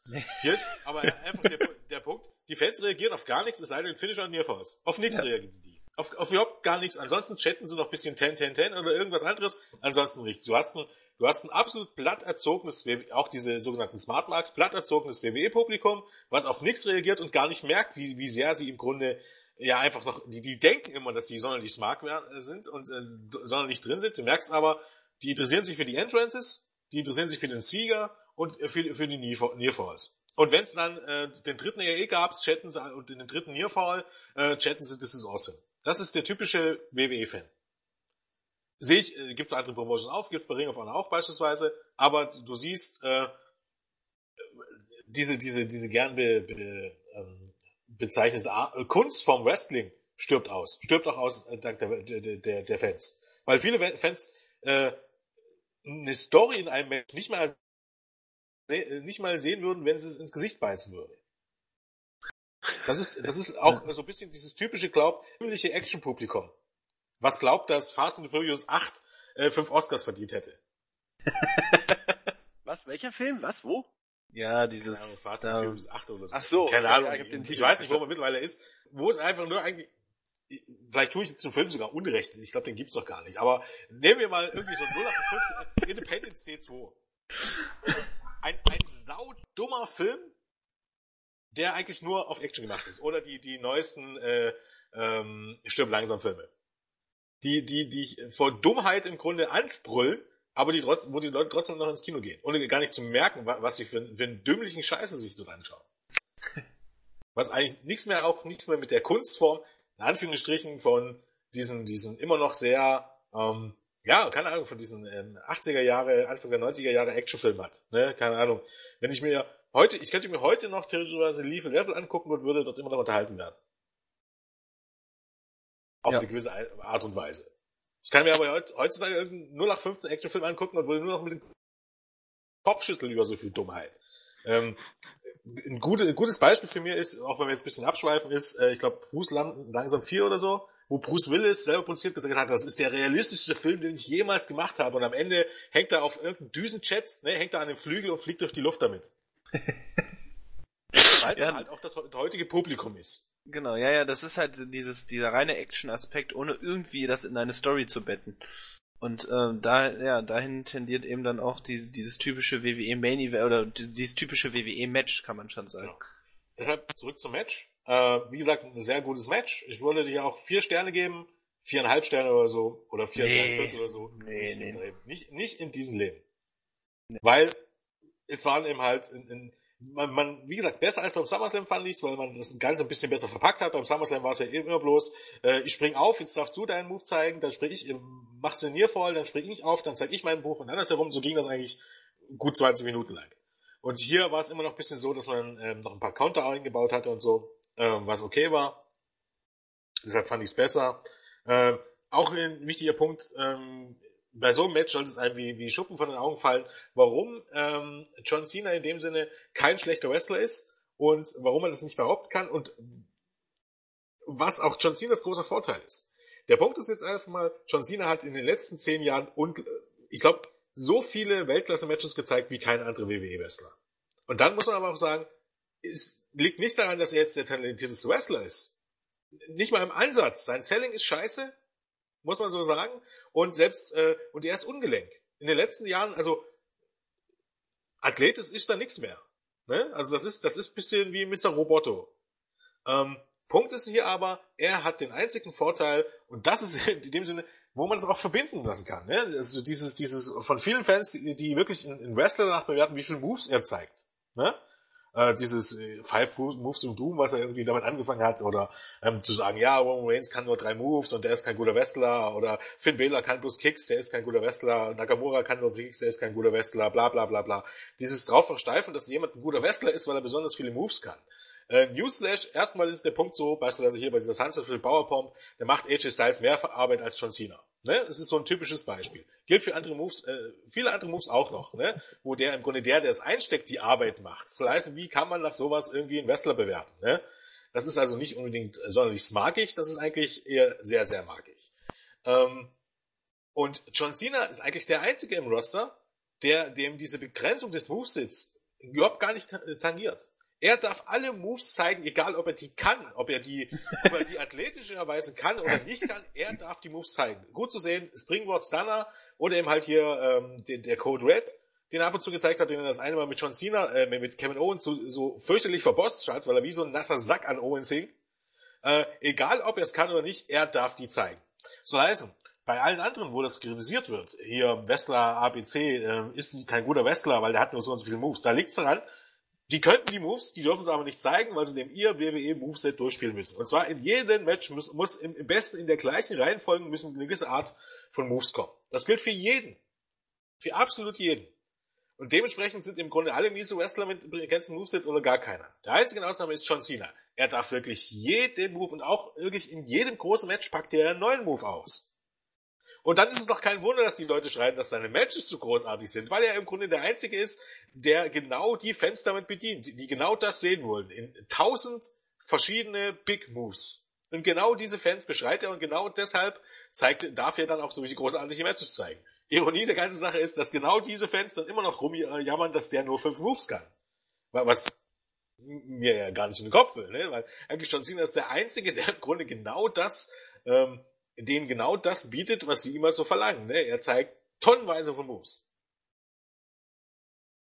Wie gesagt, es war ein sehr, sehr gutes Match, aber äh, unter vielen Gesichtspunkten sehr, sehr interessant. Und ich bin der Meinung, AJ Styles könnte noch wesentlich Besseres abliefern. Hier ist es aber einfach der Punkt, das ist der Main Event Spiel. Ich hatte mir mal ähm, die Hälfte von, vom TLC-Match Dean Ambrose gegen AJ Styles angeguckt, genau das gleiche im Grunde. Nicht ganz so schlimm, weil es da keine Nearfalls gab, aber im Grunde ist es vor allen Dingen eine Abfolgung von Big Moves. Und ich hatte dagegen habe ich noch nicht mal was. Ne? Wie gesagt, also das ist gar nicht. Ne? Ich bin auch ein, durchaus ein, ein, Fan von solchen Spot-Festivals. Muss es aber dann tatsächlich jetzt nicht unbedingt immer, immer aufs Neue von John Cena sehen. Äh, aber okay. Okay. Ich glaube, wurde alles gesagt, ne? Ich glaube, ich habe da auch nichts mehr. Eine Sache ist mir noch aufgefallen. Als Cena dann den Titel gewonnen hatte, ich weiß nicht, wie ihr das, wie ihr das von den Zuschauerreaktionen äh, wahrgenommen hattet. In meiner Version von heute Morgen gab es riesen Jubel. Und zwar aufbrandenden Jubel, als Sina den Gürtel in die Hand bekommen hatte und damit posiert hatte. Wie war das live? Also wirklich. Hab äh, ich jetzt nicht, auch nicht so wahrgenommen, ja, ehrlich gesagt. Also, gedacht. Naja, naja, nee, ich glaube. Jubel gab's Jubel schon. war schon da. Ich glaube, hier hat's auch einfach was damit zu tun, dass äh, ja, das ist einfach ein gutes Match gehabt. Die Leute hätten genauso gejubelt, wenn äh, Styles gewonnen hätte. Ich glaube, ähm, Grace Ryan hatte noch gestern gesagt, dass bei ihrer Twitter-Timeline viele gesagt haben, wie sehr John Cena sich das verdient hat. Ich habe ausgedacht, was? was genau hat er sich jetzt verdient? Also ich meine, man kann jetzt drüber diskutieren, aber könnte man jetzt irgendwie behaupten, dass er sich jetzt insbesondere diesen Titel durch irgendwas verdient hätte? Oder die Tatsache, diesen angeblichen Rekord von Ric Flair zu brechen, der kein Rekord ist?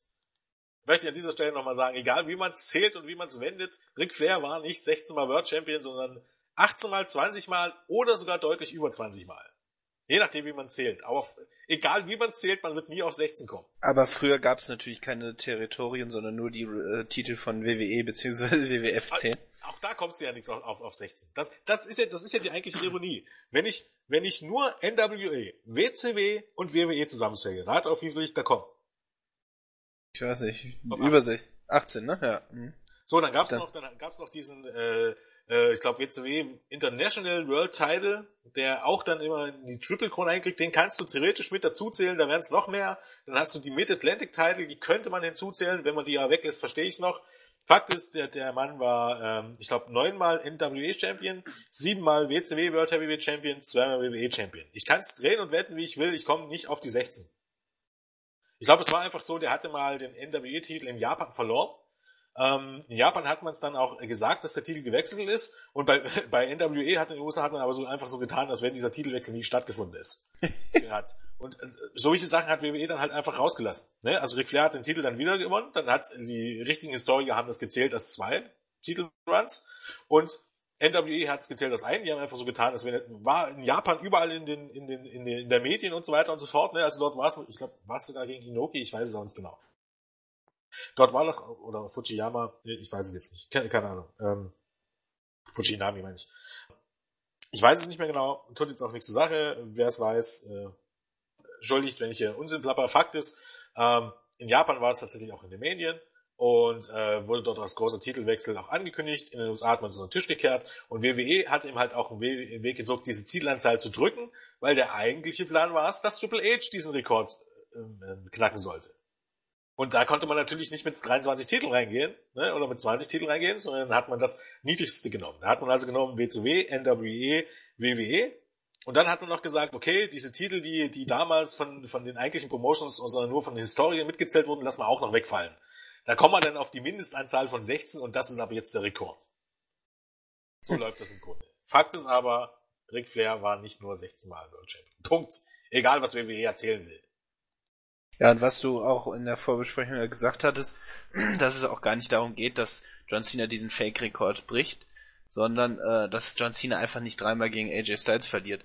Weil es Genau, halt dann eben war- wieder John Cena ist. Wir wollen jetzt aber nicht groß spoilern, aber ist ja egal. Also, wir können jetzt mal davon ausgehen, dass die Pläne für WrestleMania und jetzt in Royal Rumble schon vorauszugreifen, äh, andere sind. Die Pläne für WrestleMania sehen nicht die Matches Kevin Owens gegen Randy Orton um den Universal Title, sehen auch nicht John Cena gegen Randy Orton um den äh, um die WWE Championship vor. Die sehen anders aus. Heißt in dem Grunde, John Cena wird in zwei Wochen diesen Titel wieder verlieren. Wenn man sich jetzt natürlich die berechtigte Frage stellt, warum, wenn er den in zwei Wochen den Titel verlieren soll, warum er den jetzt erst überhaupt gewinnt, ne? Weil, wobei es ja viel mehr Sinn gemacht hätte, aus Storyline-technischer Sicht AJ Styles den Titel in der Chamber verlieren zu lassen. Ne? Da hätte man nämlich ein Match, was angeblich geplant ist für ähm, AJ Styles, und zwar AJ Styles gegen Shane McMahon, hätte man viel besser aufbauen können. Weil, warum? Wie, so erzählt man Storylines. Shane McMahon hat angekündigt, dass es bei Elimination Chamber äh, ein Elimination Chamber Match geben wird. Ne? Wer hätte das gedacht? Und dass da dieser WWE Championship auf dem Spiel stehen wird. Da hätte man draus stricken können, dass AJ Styles Shane McMahon dafür verantwortlich macht, dass er bei Elimination Chamber den Titel verliert. Logischerweise. Was dann wiederum zu Shane McMahon gegen AJ Styles bei Mania geführt hätte, was ja der Plan sein sollte. So, derjenige, der den Titel verliert, tritt gegen den Royal Rumble Sieger an und John Cena gegen wem auch immer. Punkt ist aber, was ist also der triftige Grund, wenn das alles so wunderbar Sinn ergeben hätte, dass John Cena diesen Titel gewinnt? Was ja gar keinen Sinn macht. Ist ganz einfach. John Cena darf nicht dreimal gegen AJ Styles verlieren. Ja, das gleiche also mit Kevin Owens damals. Genau, und zum Thema, ähm, man, man äh, hat jetzt AJ Styles, sage ich mal, als Star akzeptiert und versucht, ihn äh, bestmöglichst darzustellen. Also, ich meine, das wurde ja von vielen Seiten auch gelobt und man hat ja auch vieles richtig gemacht, das ist ja auch alles schön und gut, aber letztlich die alten Strukturen beherrschen immer noch das Geschäft. Und wo man dann wieder zur nächsten Frage kommt, warum buckt man überhaupt Styles gegen Cena beim Rumble? Es gab keine Notwendigkeit, dieses Match zu machen Natürlich im Lichte der Entwicklung, die jetzt kommen sollen, im Lichte des Standing, das sich Styles erarbeitet hat und auch, dass Cena jetzt nicht dreimal gegen ihn verlieren soll. Von mir aus, wenn das WWE-Policy ist, dann buckt einen anderen Scheiß, aber doch nicht sowas. Naja, Problem ist, Problem ist, hast halt noch, ne, äh, Dean Ambrose ist ja durch. Wem hast du denn jetzt? Für Styles als Gegner? Ja. Ach, gib ihm irgendwas, keine Wem? Ahnung, Lone Ja, Wolf oder so, was weiß ich. Baron Corbin, der ist ein Heel. Ja, was haben wir noch? Brother Bray ist ein Heel. Nö, da ist auch. Ja, man, Kane vielleicht. ja warum Wenn er ab und zu mal auftritt, theoretisch. Aber ansonsten hast du einfach keinen. Und das ist im Nee, Grunde der Punkt. Herzlich Mojo willkommen, Rawley. Ja. okay. Herzlich willkommen in Zeiten des Rostersplits. ja, die Luft wird dünner, ne? Ja, du hast nur drei Topstars Ja. bei SmackDown, ne? Ne, und, und Dean Ambrose hast du weg, Dolph Ziggler äh, ist zum Heel geturnt, damit hast du keinen mehr. So heißt, man hat, John Cena hätte ja ohne Probleme, Probleme in die Battle Royale stecken können. Das wäre überhaupt gar kein Problem gewesen. Aber für AJ Styles hattest du einfach keinen Gegner, so einfach ist das halt. Ja. Und dass man den Moment, Cena zum 16-fachen World Champ zu machen, also Melzer hat's immer als große Option bei Mania gesehen. Ich fand's auch nicht verkehrt. So einfach wegschenkt. Naja, Ja, man hat es ja auch vorher kaum angekündigt, ne? Also Nee, man hätte eben. sagen können, dass man da eine riesen Sache das meine ich ja. Hat draus man ja gar Man nicht hat jetzt versucht. am, man, am Ende, man, am Ende hat man es dann, dann natürlich erwähnt, ne? Man hat Ric Flair extra eingeladen, deshalb off- offenbar sollte es sogar so laufen, dass Ric Flair vor die herauskommt, in die Halle kommt und John Cena den Gürtel umlegt. Hat man sich dann aber entschieden, dass das wahrscheinlich doch keine so gute Idee ist. weil es dann hätte, oder weil es potenziell natürlich ähm, äh, sehr viel Potenzial äh, für Buchrufe gegeben hätte dann. Das wollte man natürlich wahrscheinlich auch nicht, aber so ein bisschen hat man es schon äh, durchgegangen, aber es ist eben halt jetzt nicht so, dass man es jetzt ähm, großartig angekündigt hätte oder so. Also es ist, Ja, das wundert mich einfach, dass man das nicht ausgeschlachtet hat. Nun gut. Es ist, wie es ist. Damit ist John Cena jetzt zum 16. Mal Champion und hat damit nach WWE-Logik aufgeschlossen, nach nein, er äh, nicht. Dem, was Jens gerade dargelegt wir hat. gar nicht damit an, hat er nicht. Nach dem, was Jens gerade nach dargelegt hat. WWE-Logik, Nicht? da, da ist keine Logik dahinter. Ich habe doch gerade gesagt nach WWE-Logik. Die ist doch entzieht sich jeglicher irdischen Logik. Ja, das ist- weißt ja, du doch. Ist nicht Jens. definitiv von Logik, dass es eine Logik gibt. Was? Ja, naja, ne, eigentlich schon. Da darin überhaupt gar keine Logik steckt, äh, steckt, außer der Tatsache, dass man irgendwas erfindet. Ne? Kann man ja nicht von Logik sprechen. Man sagt doch immer so schön, in welchem Universum macht das Sinn? Im WWE-Universum jetzt. Das wird doch oft genug betont. Tatsächlich, ja. Im WWE Universe. Gut, kommen wir zum Royal Rumble Match. Ich war gehypt ohne Ende im Vorfeld. Nexus nicht die Bohne. Wir haben ja schon bei der NXT Review drüber gesprochen. Egal. Warte mal, jetzt kriege ich hier gerade irgendeine Info. Was ist denn los? Was ist los? Kleinen Moment. Checken wir mal. Alles klar. Gehen wir in den Rumble. Man kann hier vielleicht so von einer Dreiteilung sprechen. Anfang, wo es recht kurzweilig war, das Mittelteil, wo es solide, aber manchmal äh, recht mit Längen behaftet war und die Finish-Phase, wo, glaube ich, viele WWE Smarks äh, in den Fernseher beißen wollten. Gehen Da wir so, da Ja. sowieso, aber ähm, gut, das sprechen wir gleich dann im Detail drüber, aber ich fand ihn tatsächlich eigentlich größtenteils nur langweilig. Hm, hm, Da Bitte? war die, ja doch, also muss ich schon sagen, also außer ein, zwei unterhaltsamen Momenten fand ich ähm, den Rumble an sich einfach auch wirklich sehr langweilig. Aber gut, Ich können wir gleich. sehr kurzweilig, aber gehen wir doch am besten bei den jeweiligen Segmenten drauf ein. Dann können Genau, wir ja. sagen, was gut oder aus unserer Sicht gut oder aus deiner Sicht, aus meiner Sicht gut, aus deiner Sicht schlecht. Und was Jens sagt, das wird ja eh wieder stundenlang dauern. Hm, Genau, geht's los. Es fing an mit Number One Entry Big Cass, der äh, von Enzo begleitet wurde und wieder ihre Faxen da gemacht haben. Und dann äh, kam als Nummer zwei Chris Jericho wieder in seinem herrlichen Gang. Warum man da diese lustigen Fahrzeuge nicht genommen hat, wundert mich auch, weil Jericho hat ja Stunden gebraucht, bis er an dem Ring war, macht aber nichts, das Match fing ja auch noch gar nicht an. Alle die, die sich fragen, wovon faselt der Mann jetzt irgendwelche Fahrzeuge, kein Scheiß, die WWE hat ein Mini-Fahrzeug eingesetzt, um bestimmte Worker vom Eingangsbereich zum Ring zu fahren, weil man dachte, wenn sie das zu Fuß machen, dauert es ja ewig, bis sie da sind. Zum Beispiel Leute wie Big Show, wie Mark Henry, auch Braun Strowman meine ich, äh, aber auch Leute wie Big E und auch Bray Wyatt. Genau, so- so sah es aus. Na gut, Bray Wyatt, der muss ja immer da mit seiner Lanterne da lang funzeln, das dauert ja immer ein bisschen. Aber Big E, ist der dafür bekannt, irgendwie invalide zu sein, oder? Er weiß nicht, auch vor allem, weil er ja losgesputet ist, aber gut, er hat es dann nur zum Wagen gelaufen. Hm, hat mich auch sehr gewundert, aber gut, bei Braun Strowman verstehe ich es und bei Big Show kann ich es mir auch vorstellen. Ähm, es man hat da schlichtweg einfach keine Zeit für diese langsamen Wrestler. Ähm, Jens hat ja vorhin eine News rausgehauen. Äh, musst du gleich mal, ich weiß nicht, ob du schon gesehen hast, das Video. Hm, ähm, ist in der News ein Video, wie Braun Strowman da zum Wagen äh, äh, spaziert und dann da ganz zackig hingefahren wird. Musst du dir gleich mal angucken. Mache ich gleich. Und äh, um Wrestling Pictures äh, Thread da im Forum. Ne, also wir haben auch ein Forum, könnt ihr euch gerne mal anmelden und reinschauen. Eine sehr tolle Community. Da haben wir nämlich auch ein äh, Bilderthema. Da kann man eben auch sehen, wie dann Big E beispielsweise auf den Wagen springt oder ähm, Bray Wyatt eben, ja. Alles klar. Ja, aber ich muss auch gestehen, beim Entrance von John Cena, der läuft ja immer schnell dann äh, zum Ring und slidet dann unter dem ersten Seil durch. Der Bengel war nachher ganz schön außer Puste, als er endlich da Ja, war. Hat er ein bisschen überschätzt. Ja.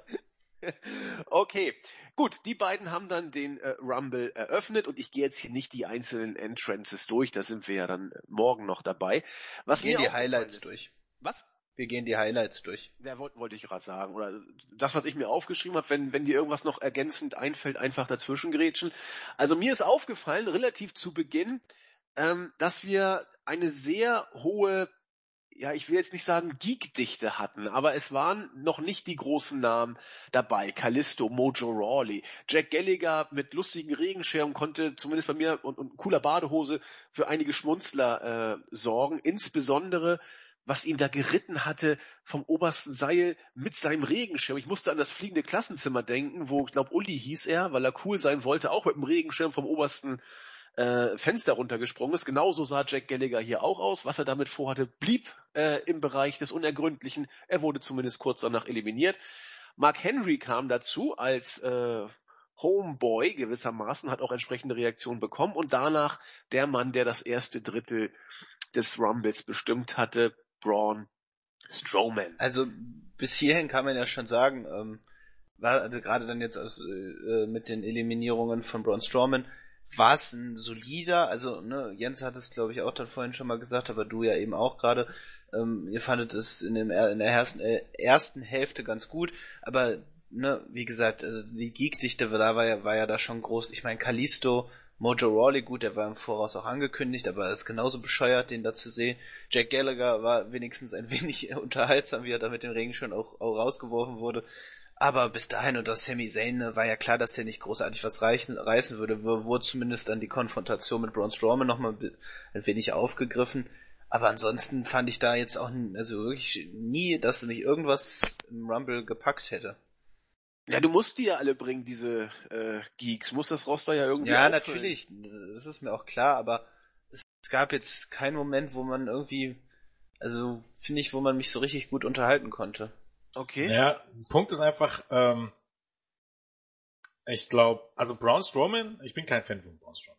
Ne, weil seine Halbwertszeit auch begrenzt sein wird, weil er eben halt keine Promos halten kann, weil er im Ring immer noch nicht gut ist, ne, weil eigentlich im Grunde ist es so, die Gegner laufen gegen ihn und ansonsten bekommt er ein paar Schläge hin und ein paar Running Close Signs in der Ringecke.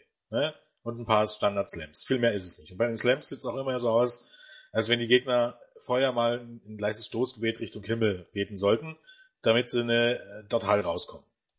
Der ist nicht wirklich gut. Aber man kann zumindest sagen, man hat ihn hier konsequent aufgebaut. Soll heißen, äh, diese Inkonsequenz, die man überall sieht, ne, die findet man bei Braun Strowman seltsamerweise nicht.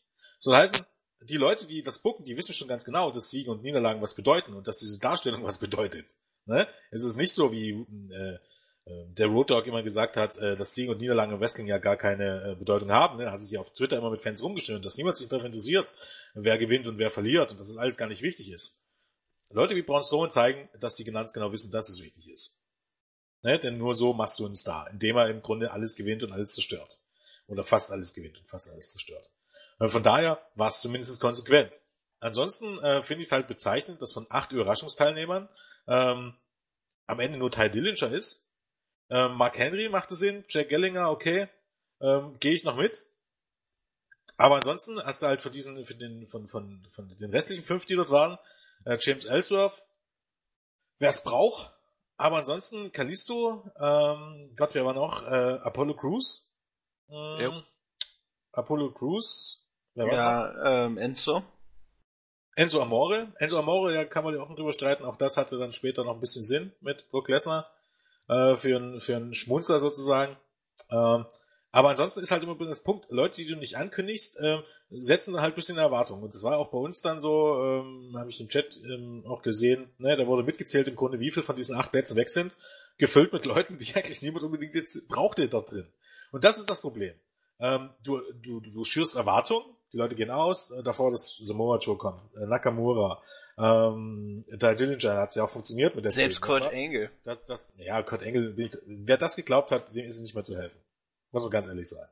War, war, war von vornherein klar, dass der nicht kommt, weil er, er hat selber gesagt, er kommt nicht, er hat nicht verhandelt drüber, dann sollte man zumindest nicht davon ausgehen, dass er kommt. Dann, dann braucht es sein, dass er nicht gekommen ist, ist ein bisschen doof, Leute. Muss man ganz ehrlich sagen. Ähm, hatte nichts damit zu tun, dass man sich dann nicht freut, wenn er kommt, aber man sollte nicht davon ausgehen und dann enttäuscht sein, wenn er nicht kommt. Äh, aber Leute wie Apollo Crews und Kalisto dann reinzuschicken, ist halt natürlich ein absoluter Downer. Ne? Dann sind die Leute enttäuscht. Weil dann kündige die doch an. Dann kündige die doch vor, vorher an und dann weißt du doch schon, dann wissen die Leute, woran sie sind. So einfach ist das. Und es gibt keine Notwendigkeit, oder hätte es nicht gegeben, Kalisto und Apollo Crews ähm, und Enzo Amore vorher nicht anzukündigen. Es gab keine Notwendigkeit dafür. So, nun hast du halt nur Ty Dillinger, das war ansatzweise perfekt gemacht mit der Nummer 10, das wird eine gute Sache würde ich trotzdem nicht darauf wetten, dass er jetzt damit im Main Roster angekommen ist. Ähm, Beispiele wie Josef und Semi sehen zeigen, du kannst auch als NXTler beim ähm, Royal Rumble teilnehmen und danach wieder bei NXT auftreten. Aber ja, es fehlte halt so ein bisschen der letzte Schwung. Wir sind jetzt noch beim ersten Drittel, bleibt mal erstmal dabei. Ähm, das war für mich so ein bisschen das Problem. Das, äh, was am Ende dann kam, kommen wir jetzt noch dazu. Werden wir erstmal Andi weitermachen lassen wahrscheinlich. Ja, du hast ja schon viel äh, gesagt dazu. Also als dann Strowman und dann mit der 8 äh, Sami Zayn, warte, muss mal ganz kurz gucken, die, jetzt muss ich doch mal einen Blick drauf werfen.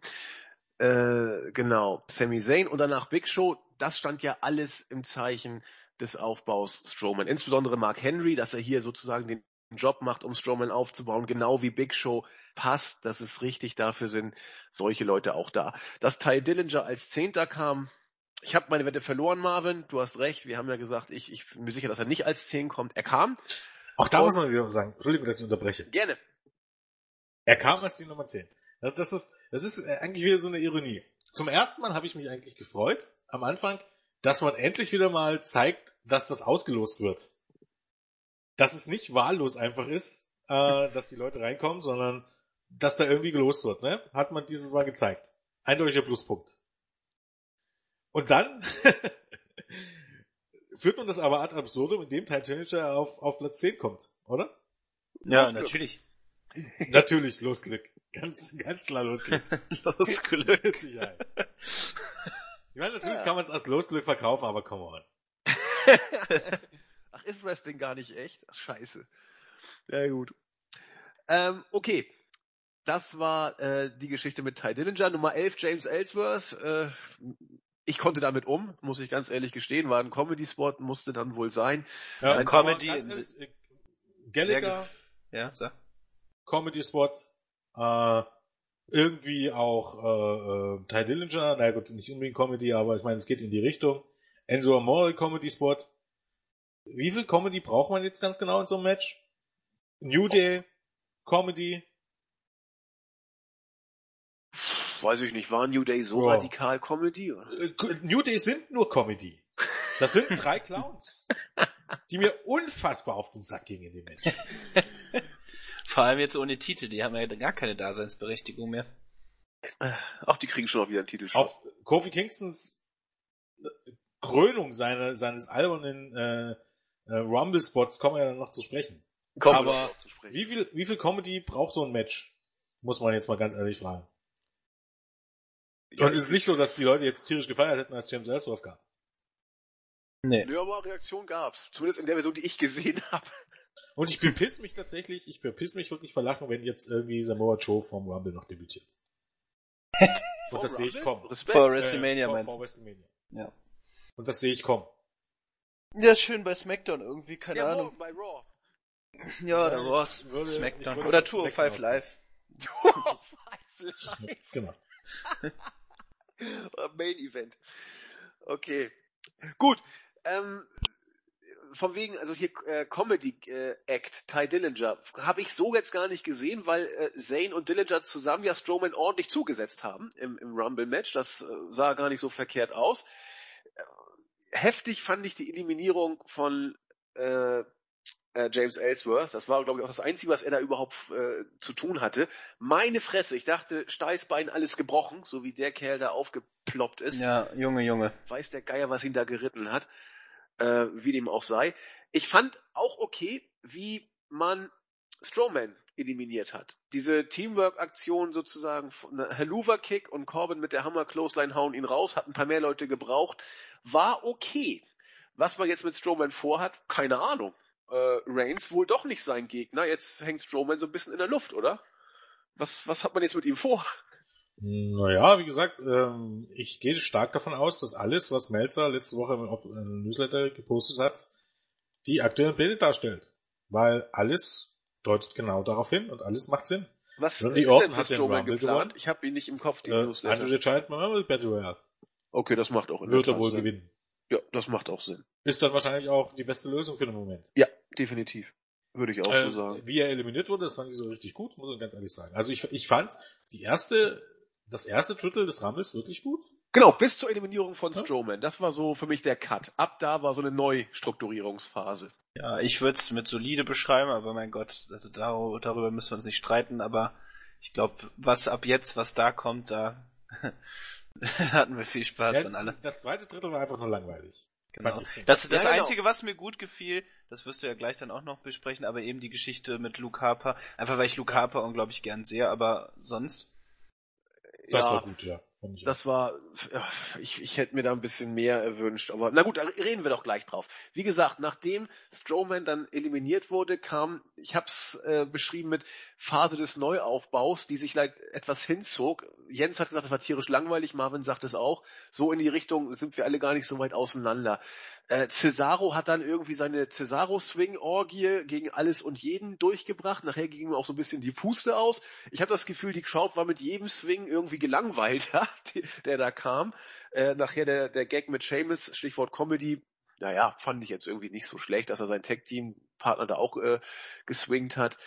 Ähm, man hat so ein bisschen das äh, Final Deletion Abklatsch-Match von Raw wieder aufgegriffen. Äh, Wyatt und Xavier Woods die sich da äh, angeguckt haben und Xavier Woods hat dann wieder angedeutet, dass er doch ein bisschen Angst hat. New Day sind dann zu dritt von Seamus und Cesaro eliminiert worden, nachdem Kofi da ja seinen von Jens angedeuteten Spot gemacht hatte. Da müssen wir jetzt auch mal kurz. Bleiben wir doch mal dabei, genau, Jens. Was war das? War scheiße. Rippenbrecher. Nee, Kofi Kingston steigt aufs oberste Seil. Was in diesem Match, in dieser Match natürlich schon unglaublich dämlich ist. Aber das, das, das übersehen wir jetzt mal. Er steigt aufs oberste Seil, Baron Corbin guckt ihn an. Und Xavier Woods, äh, Kofi Kingston sagt zu Baron Corbin, warte jetzt mal einen Moment. Und dann steigt er auf den Ringpfosten. Genau. Und jetzt erklärt mir mal jemand, warum. ja, warum weil das cool und dann steigt aussieht. Er auf den Ringpfosten. Ja, ganz genau. Das war ein Spot, des, das, das war die Story dieses Spots. weil Kofi Kingston den Spot zeigen wollte. Ja.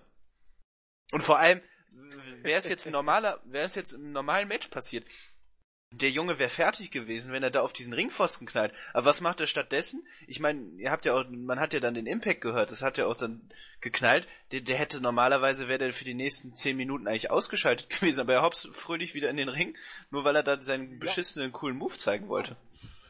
Ja, aber warum stieg er denn überhaupt auf den Ringpfosten? Wenn es auch schon auf- dämlich ist, aufs Seil zu steigen, warum steigt er auf den Ringpfosten und sagt noch, was hatte er denn vor? Ja, aber auch wie, Und er wie sieht noch, dass Baron Corbin ihn angucken. Jetzt warte mal bitte, ich bin noch nicht fertig. Ich muss jetzt noch auf den Ringpfosten steigen. ja klar, warum? lass dir Zeit. Es macht ja auch keinen Sinn. War jetzt fünf, ich, jetzt bin ich fünf Zentimeter höher, jetzt kann ich noch impactreicher auf dich springen, oder was? Ja, es wurde, es wurde halt Warum genau?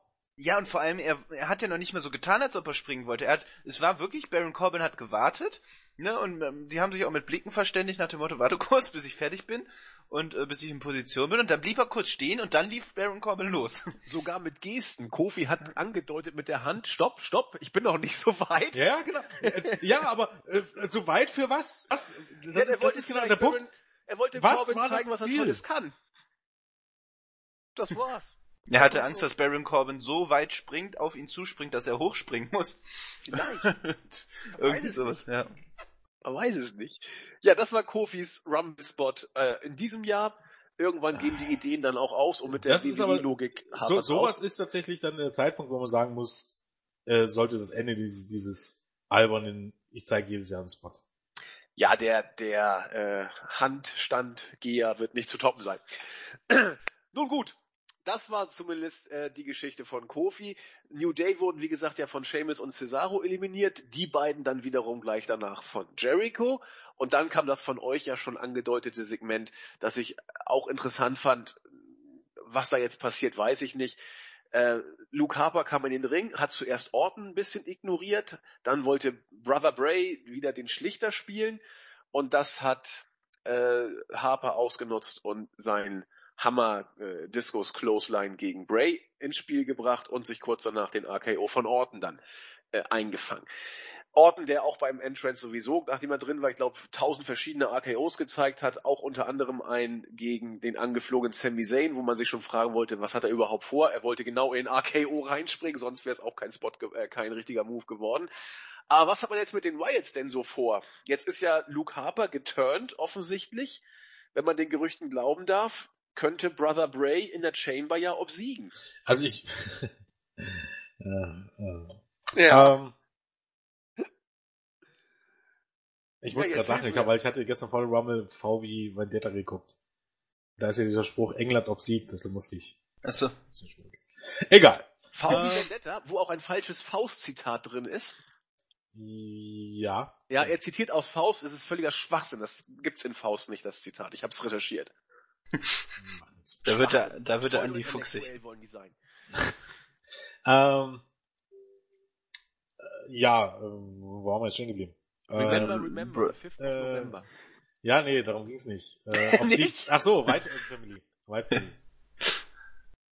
Ähm, na, lass mich nicht raten, aber ist nicht Bill White vorher schon gegen den Luke Harper geturnt bei SmackDown? Ja, eben, genau. Ja, also das hat Weil er für mich. sagt, das macht gar keinen Sinn. Natürlich macht das Sinn, weil Bray White Luke Harper eine Sister Abigail verpasst hat. Genau, ja.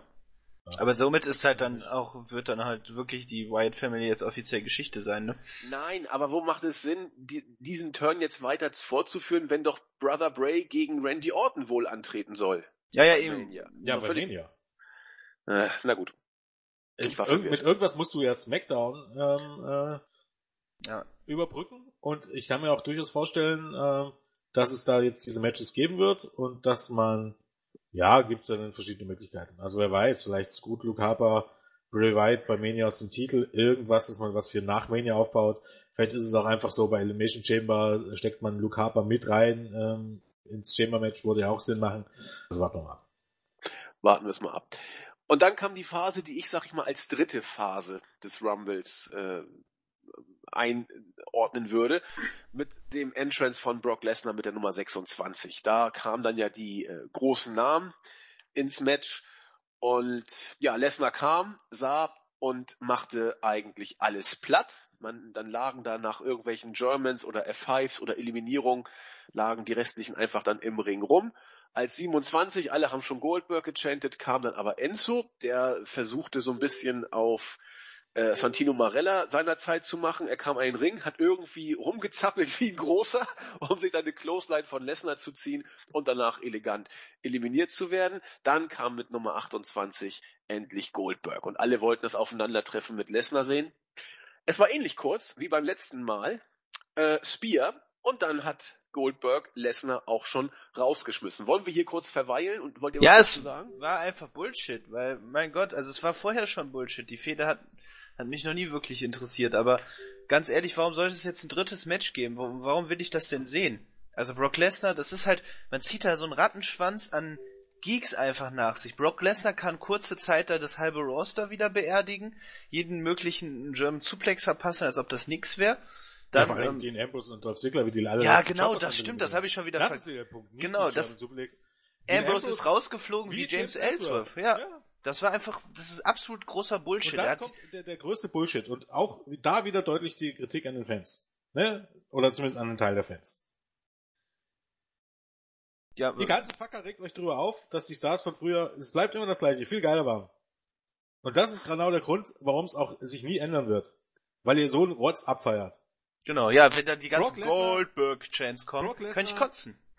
Deklassiert das ganze Roster, um damit Bill Goldberg reinkommt, um äh, Brock Lesnar zu deklassieren, um am Ende dem Undertaker äh, Goldberg, naja, deklassieren kann man nicht sagen, aber Undertaker äh, Goldberg rausschmeißen zu lassen. Ne? Ja. Also im Grunde, wenn man, wenn man so eine, so, so eine Koalitionskette bilden könnte, wa- was natürlich nicht der Fall ist, weil es nicht funktioniert, aber wenn man es will, man könnte mal sagen, äh, Lesnar über den gesamten Roster, Goldberg über Lesnar, Undertaker über Goldberg und Roman Reigns über Undertaker. Ja, Also Genau. Roman Reigns ist der geilste von allen auf gut Deutsch, ne, wenn man so möchte. Genau. Na, gut, jetzt haben wir noch weiterführen. Und dann äh, dazwischen sind halt dann ganz viele Wrestler, darunter eben auch Topstars, dann der WWE, ne, auch Rusev hat sich in den letzten Monaten gut entwickelt und ist für mich eigentlich, er könnte ein ernstzunehmender Gegner sein, aber ich meine, er wurde ja bei Raw, hat er ja schon von Bill Goldberg kassiert, hier jetzt auch. Es ist halt einfach ein absolut großer Bullshit und wir haben das Jahr 2017 und wir sehen immer noch die gleichen Fucker, die uns Ja, dann da irgendwas dazu, dazu zählt auch Randy Orton. Ja, natürlich, Ja. genau. Ich meine, wir haben 2017 und Randy Orton gewinnt diesen fucking Rumble.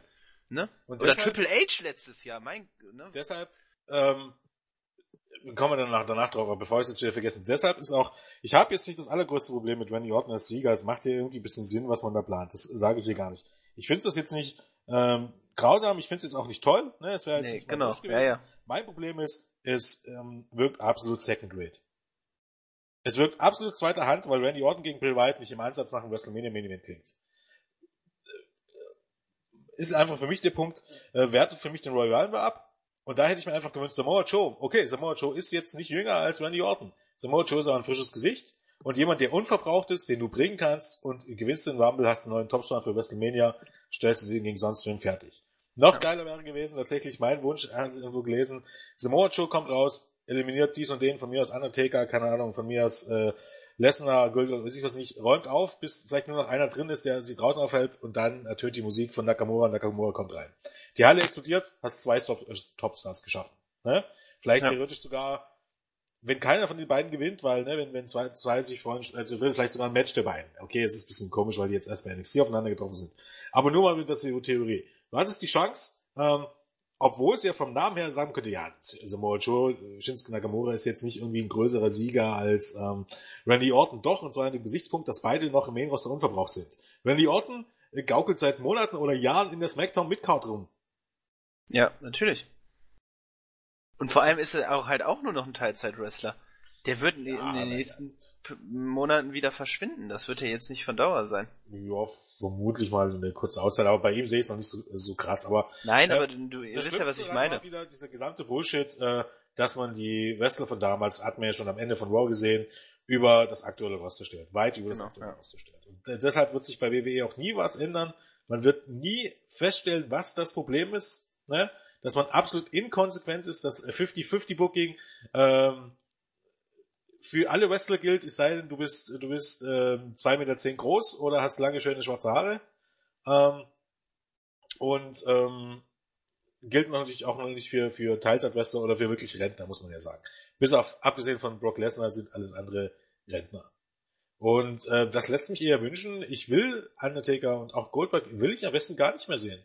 Ich vermisse, ich würde die nicht vermissen, wenn die nicht mehr auftreten würden, weil für die, die stehen für mich für all das, was schief läuft. Ja, definitiv. Die haben in dem Sinne, natürlich finanziell haben die einen Mehrwert. Ne? Soll heißen, äh, für die interessieren sich sehr, sehr viele Fans. Die sind aber auch ein Problem dafür, warum sich äh, viele, viele Fans äh, äh, in dem Sinne nicht für diese neuen Stars interessieren. Weil man so lange wie man auf die alten zurückgreifen kann und äh, die alten über die, die neuen Stars stellen kann, gibt's für die Fans keine, die, denen wird signalisiert, dass die Alten besser waren. Ne? Und ähm, äh, die kommen ja eh immer wieder zurück, die Alten. Ne? Also es ist äh, eigentlich im Grunde, wie heißt es schön, ein Teufelskreis. Ja, also ich hab mit den alten Goldberg, Lesnar, äh, Goldberg und Undertaker gar kein Problem, wenn man sie ähnlich einsetzt, ja nicht so krass wie Big Show, der dann ja quasi im Vorbeigehen eliminiert wurde, aber wenn man sie gerade beim Rumble einfach mal einsetzt, um dann hast du aber genau das gleiche Problem. Dann hast, dann hast du diese ganzen Jammerlappen rum, die drüber rum, der hat verloren. Jo, kann ich mit um. Also habe ich, da habe ich keinen Stress mit, wenn Leute sich dann darüber aufregen, weil dafür sind solche Legenden dann auch irgendwann mal da. Den ja, Job. Ja, und den schadet es halt auch nicht, ne? Nee, Undertaker wird genauso gefeiert, wenn er wieder zurückkommt, wenn er sich jetzt von Samoa Joe oder Nakamura hätte eliminieren lassen können. Genau. Äh, und wie Jens gesagt hat, man hätte hier, das ist halt auch so einfach, man hätte hier mit einem Auftritt Stars auch im Main Roster schaffen können. Genau. Selbst wenn Leute ihn nicht, äh, die vielleicht auch noch nicht so kennen würden. Aber so hätte man frische Gesichter mit äh, Leute mit Charisma und eben Samoa Joe, vor allem Samoa Joe ist eben einer der, glaube ich, der besten Heels, den, den man jetzt gerade hat. Und der ist eben auch nicht mehr der Jüngste. Und jetzt hätte man die Situation nutzen können und man hätte wunderbaren Star, der jetzt in den nächsten Monaten sowohl bei SmackDown als bei Raw auch äh, die Szene aufgeräumt hätte. Ja, und der hätte auch und funktioniert. Ganz ich sicher. Find's, ich finde ich finde es tatsächlich auch ein bisschen ähm, albern oder lächerlich. Ne? Auf der einen Seite sagt man ja, Undertaker könnte gewinnen, ne? Oder kann viele dafür, die hätten nichts dagegen, wenn Goldberg gewinnt. Es gibt viele, die haben nichts dagegen, wenn Randy Orton gewinnt, wenn, wenn sonst wer gewinnt. Wenn jetzt aber Samoa Joe oder Nakamura gewinnen würden, werden, werden wahrscheinlich die gleichen Leute sagen, dass wie alt sie so schon sind, dass das ja auch keine jungen Stars sind. Ne? Es hätte überhaupt gar keinen Sinn gemacht oder, oder keinen Unterschied gemacht, so ist die richtige Formulierung, ob jetzt Randy Orton oder Joe diesen Rumble gewonnen hätten. Beide sind im Grunde in dem sehr im Alter und äh, Orton braucht diesen Rumble-Sieg genauso wenig. Nur du hättest halt ein, ein neues Gesicht in, ähm, in der, in der Main-Event-Szene etabliert. Auf einen ja. Schlag in dem Sinne. Und darum geht's doch. Jemand, den du noch nicht komplett verbucht hast. Und Exakt. das ist im Grunde der, der entscheidende Punkt. Jemand, den du noch nicht verbucht hast, hast du für WrestleMania äh, auf dem Topspot. Exakt. Und deswegen habe ich mit Randy Orton, anders als ihr beide, ein Riesenproblem sogar, weil ich ihn nicht bei Mania im Main Event sehen will, weil er da auch nichts zu suchen hat. Da tritt er ja auch nicht an. Dann nee, wird da wird ja Goldberg antreten. Deshalb ist das ja auch Second Rate. Und deshalb wird der Titel, äh, wenn es gut kommt, irgendwann so als dritt, viertes, letztes Match. Wenn es eher schlecht kommt, wird's der Opener. Ja. Hat man alles schon. Ist richtig. Trotzdem Und es gibt nur einen Main Event. Das ist das, was CM Punk damals schon gesagt hat. Egal was WWE erzählt, es gibt nur einen Main Event. Mhm. Lesnar Goldberg, oder? Ja. ja. Bei jeder Show. WWE tut ja immer so, als wenn es mehrere Main Events geben können. Das gibt's ja. nicht. Es gibt nur einen Main Event, es gibt bestenfalls noch ein Co-Main Event. Ist ja richtig. Aber beim Rumble gibt's nur ein Main Event. Ne? Den ja, Rumble. Das ist richtig. Aber Und den muss Orton nicht gewinnen. Also ganz sicher Ja, nicht. muss er nicht, aber es gibt wesentlich schlimmere, also zumindest hat man ja irgendwie einen Plan. Also das muss man ja zugute heißen. Und zumindest ist es eigentlich was, was äh, man nicht erwartet hat. Das ist ja auch ja, so. also so ein das, Punkt. das, so ging's mir auch. Das war vielleicht auch dann wirklich das, das Positive daran, dass ich mit äh, Randy Orton tatsächlich überhaupt nicht gerechnet hätte. Ähm, äh, da war, für mich war dann kurz auch klar, dass Roman Reigns dann, dann das Ding gewinnt. Und man hat das auch an den Fans gemerkt. Also, da war keiner wirklich begeistert, aber in der ersten Moment, als äh, Roman Reigns übers Seil geflogen ist, waren erstmal alle erleichtert, dass es nicht Roman Reigns war. Und da kam so kurz so ein äh, Entspannungsjubel. Aber, ähm, nee, es war überraschend und das, das, das muss man dann schon sagen, ist Darüber okay. müssen wir ja ohnehin noch reden. Wieder so ein Bullshit. Ja. Ich meine, das gibt's auch jedes Jahr. Ne? Also es ist eigentlich auch hinfällig, da jetzt groß darüber diskutieren. Aber jemand, der vorher im World Title Match stand, was macht der im Royal Rumble? Als Nummer drei, äh, gut, 30 ist Zufall, wir haben gelernt, es ist, wurde gelost. Aber was macht Kevin Owens, äh, äh, Roman Reigns im Royal Rumble? Was wäre passiert, hätte er den Titel gewonnen? Wäre der Kevin Owens angetreten oder wie genau läuft das? Ich finde halt dieses, dieses Undurchsichtige finde ich halt so zu kotzen. Ne? Ähm, ich meine, man muss es relativ undurchsichtig lassen, weil eben halt der Punkt ist, ähm, dass man Überraschungsteilnehmer hat, aber äh, selbst da wäre ich relativ schmerzbefreit. Bei all diesen unlogischen Sachen, die im Wrestling ohnehin passieren, hat man ja schon, ne? Keine Ahnung. Ähm, aber hier wäre es einfach so, ich wurde jetzt angenommen 25 Leute äh, für einen Rumble ähm, ähm, qualifizieren, sagen, okay, der Rest sind fünf Überraschungen, ne? Die behalten sich diese Channel Manager oder die Commissioner vor. Oder von mir aus sechs Leute, drei SmackDown, drei Raw, weiß ich was nicht. Ähm, behalten die sich vor und der Rest muss sich qualifizieren. Und wirklich alle qualifizieren. Und nicht einfach die Frage stellen, Sami Zayn muss sich qualifizieren und Mojo Rawley muss sich qualifizieren, warum Roman Reigns aber jetzt noch drin steht, obwohl er im Titelmatch steht, ist vollkommen unklar. Und die Hälfte der anderen Geeks puckt sich selber in das Match. Das ist alles Bullshit. Und das sind alles Sachen, wo man auch den Weekly-Shows, man hat so viel TV-Zeit zu füllen, Bedeutung verleihen kann. Setzt Qualifikationsmatches an und schon geht's in diesen Matches sowas und das sind mal Matches, wo es nicht scheißegal ist, wer gewinnt oder verliert. Und das ist das, was ich nicht verstehe. Man könnte jetzt sagen, okay, ja, da hast du aber auch irgendwelche Matches und die Fans interessieren sich nicht für die Matches und die schalten dann ab. Die schalten aber bei jeder jegliche Art von Matches ab. Und so hast du einfach den Punkt, du hast ja auch immer viele, viele Matches, keine Ahnung, die, die nicht irgendwie so spannend sind. So hast du hier einfach einen Punkt, wo du sagen könntest, du hast ein Match, was wirklich eine Bedeutung hast. Du kannst ähm, Sendezeit füllen, du kannst für Überraschung sorgen, bliblablub, und du hast eine klare Struktur und kannst sagen, okay, die und die Leute haben sich qualifiziert.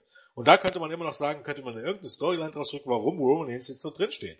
Und so macht es einem überhaupt gar keinen Sinn. Gab es früher schon mit Dolph Ziggler und John Cena, wie sie es heißen, aber das ist einer der ewigen Kritikpunkte daran. Es macht keinen Sinn, wenn jemand, der in einem World Title Match steht, im, am Royal Rumble teilnimmt. Punkt.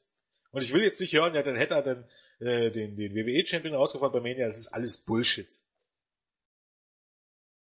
Ja, richtig. Du Ich glaube, mehr gibt's da nichts zu sagen. die Chronologie völlig gesprengt. Haben die nicht eh schon längst gesprengt. Ja, wir haben den Taker noch nicht gehabt. Äh, der kam ja auch noch. Also mit 29 hat sich ein Staredown mit Goldberg geliefert. Dann konnte sogar Goldberg ein Spear gegen den Taker ins Ziel bringen, aber trotzdem die Eliminierung durch den Undertaker nicht verhindern. Also da hat man tatsächlich den Taker Goldberg eliminieren lassen und äh, alles andere habt ihr ja schon gesagt. Reigns als Nummer 30, This is Bullshit Chance. Am Ja, Ende was, was wir vielleicht dann, Bray, sondern Randy und ja, so ist es. genau, und worüber vielleicht auch noch über eine Sache, die auch extrem unlogisch ist, warum greift Bra äh, Braun Strowman im Universal Title Match ein, nur um dann später dann, ähm, also angeblich ein Programm gegen Roman Reigns dann äh, zu starten und Roman Reigns jetzt wird er dann nach der Eliminierung dann mit Undertaker dann äh, verfahren. Also was, was, was soll, was soll das? Naja, eigentlich haben die sich ja nur angeguckt. Man kann doch jeden eliminieren, ist ja nichts Schlimmes. Ja, Dafür nee, ist der aber- Rumble ja da. Ja, nee, aber der, der böse Blick vom Taker, das, das wird ja, das wird ja Konsequenzen nach sich ziehen. Nicht, war der so böse? Doch, doch, da bin ich mir ziemlich sicher, dass man da jetzt was, äh, was auf die Beine stellt. Also, es ist halt alles so, es Also ich wirkt hoffe halt nicht. alles, Ich hoffe ja nicht, doch, Weil, weil dann äh, ist ja klar, wie das Match ausgeht. naja, aber die, die Streak hat ja eh nichts mehr zu bedeuten, ne? Die ist ja eh jetzt schon durch. Also da kann man dann auch gern dann den Sieg Roman Reigns geben. Ich meine, man will ja mit allen Händen, mit Händen und Füßen versuchen, diese, ihn da irgendwie, wer weiß wohin zu pushen. Ja, na. Auf jeden Fall ist das Match dann nicht spannend. Weil man weiß, wie es ausgeht. Verfahren. Also, Aber das, ja, ja. Jens. Wie gesagt, äh, letzt, die letzte, das letzte Drittel war für mich irgendwie ein Beweis dafür, was bei WWE alles schief läuft. In äh, sehr vielen Formen und Varianten und das würde ich gar nicht unbedingt an René Orton festmachen. Sondern eher daran, wie Lesnar dargestellt wird, wie Goldberg dargestellt wurde, wie der Taker dargestellt wurde, wie Roman Reigns und warum Roman Reigns an diesen Spot kam. Äh, denn man musste davon ausgehen, dass Randy Orton schon jetzt nicht unbedingt der Wunschsieger ist. Ne? Man hat es ihm halt dadurch gerettet, dass die Leute erleichtert waren, dass er nicht Roman Reigns gewonnen ist, hat. Hat man es noch ein bisschen gerettet, aber Randy Orton, ich glaube, da haben die wenigsten gesagt, juhu, es ist Randy Orton. Ähm, nur ist einfach der Punkt, äh, warum man dann Roman Reigns an diesen letzten Platz setzt, äh, klar, ne, um das Match gegen Undertaker aufzubauen, aber es ist so, äh, es wäre auch alles gegangen, wenn der als 29 kommt und wenn man, keine Ahnung, Enzo Moro oder Apollo Crews rauslässt und wenn man als Nummer 30, es ist halt einfach, es ist, es ist ein Plan, Randy Orton gegen Bray Wyatt aus dem um den Titel, aber es ist absolut öde. Nein, Bray Wyatt gegen Randy Orton, ne? okay. Es ist ein gutes Midcard-Match, aber ein Match mit als Robbie Rumble-Sieger, äh, ist, wie gesagt, es wertet für mich eher diesen Robbie Rumble-Sieg ab, generell.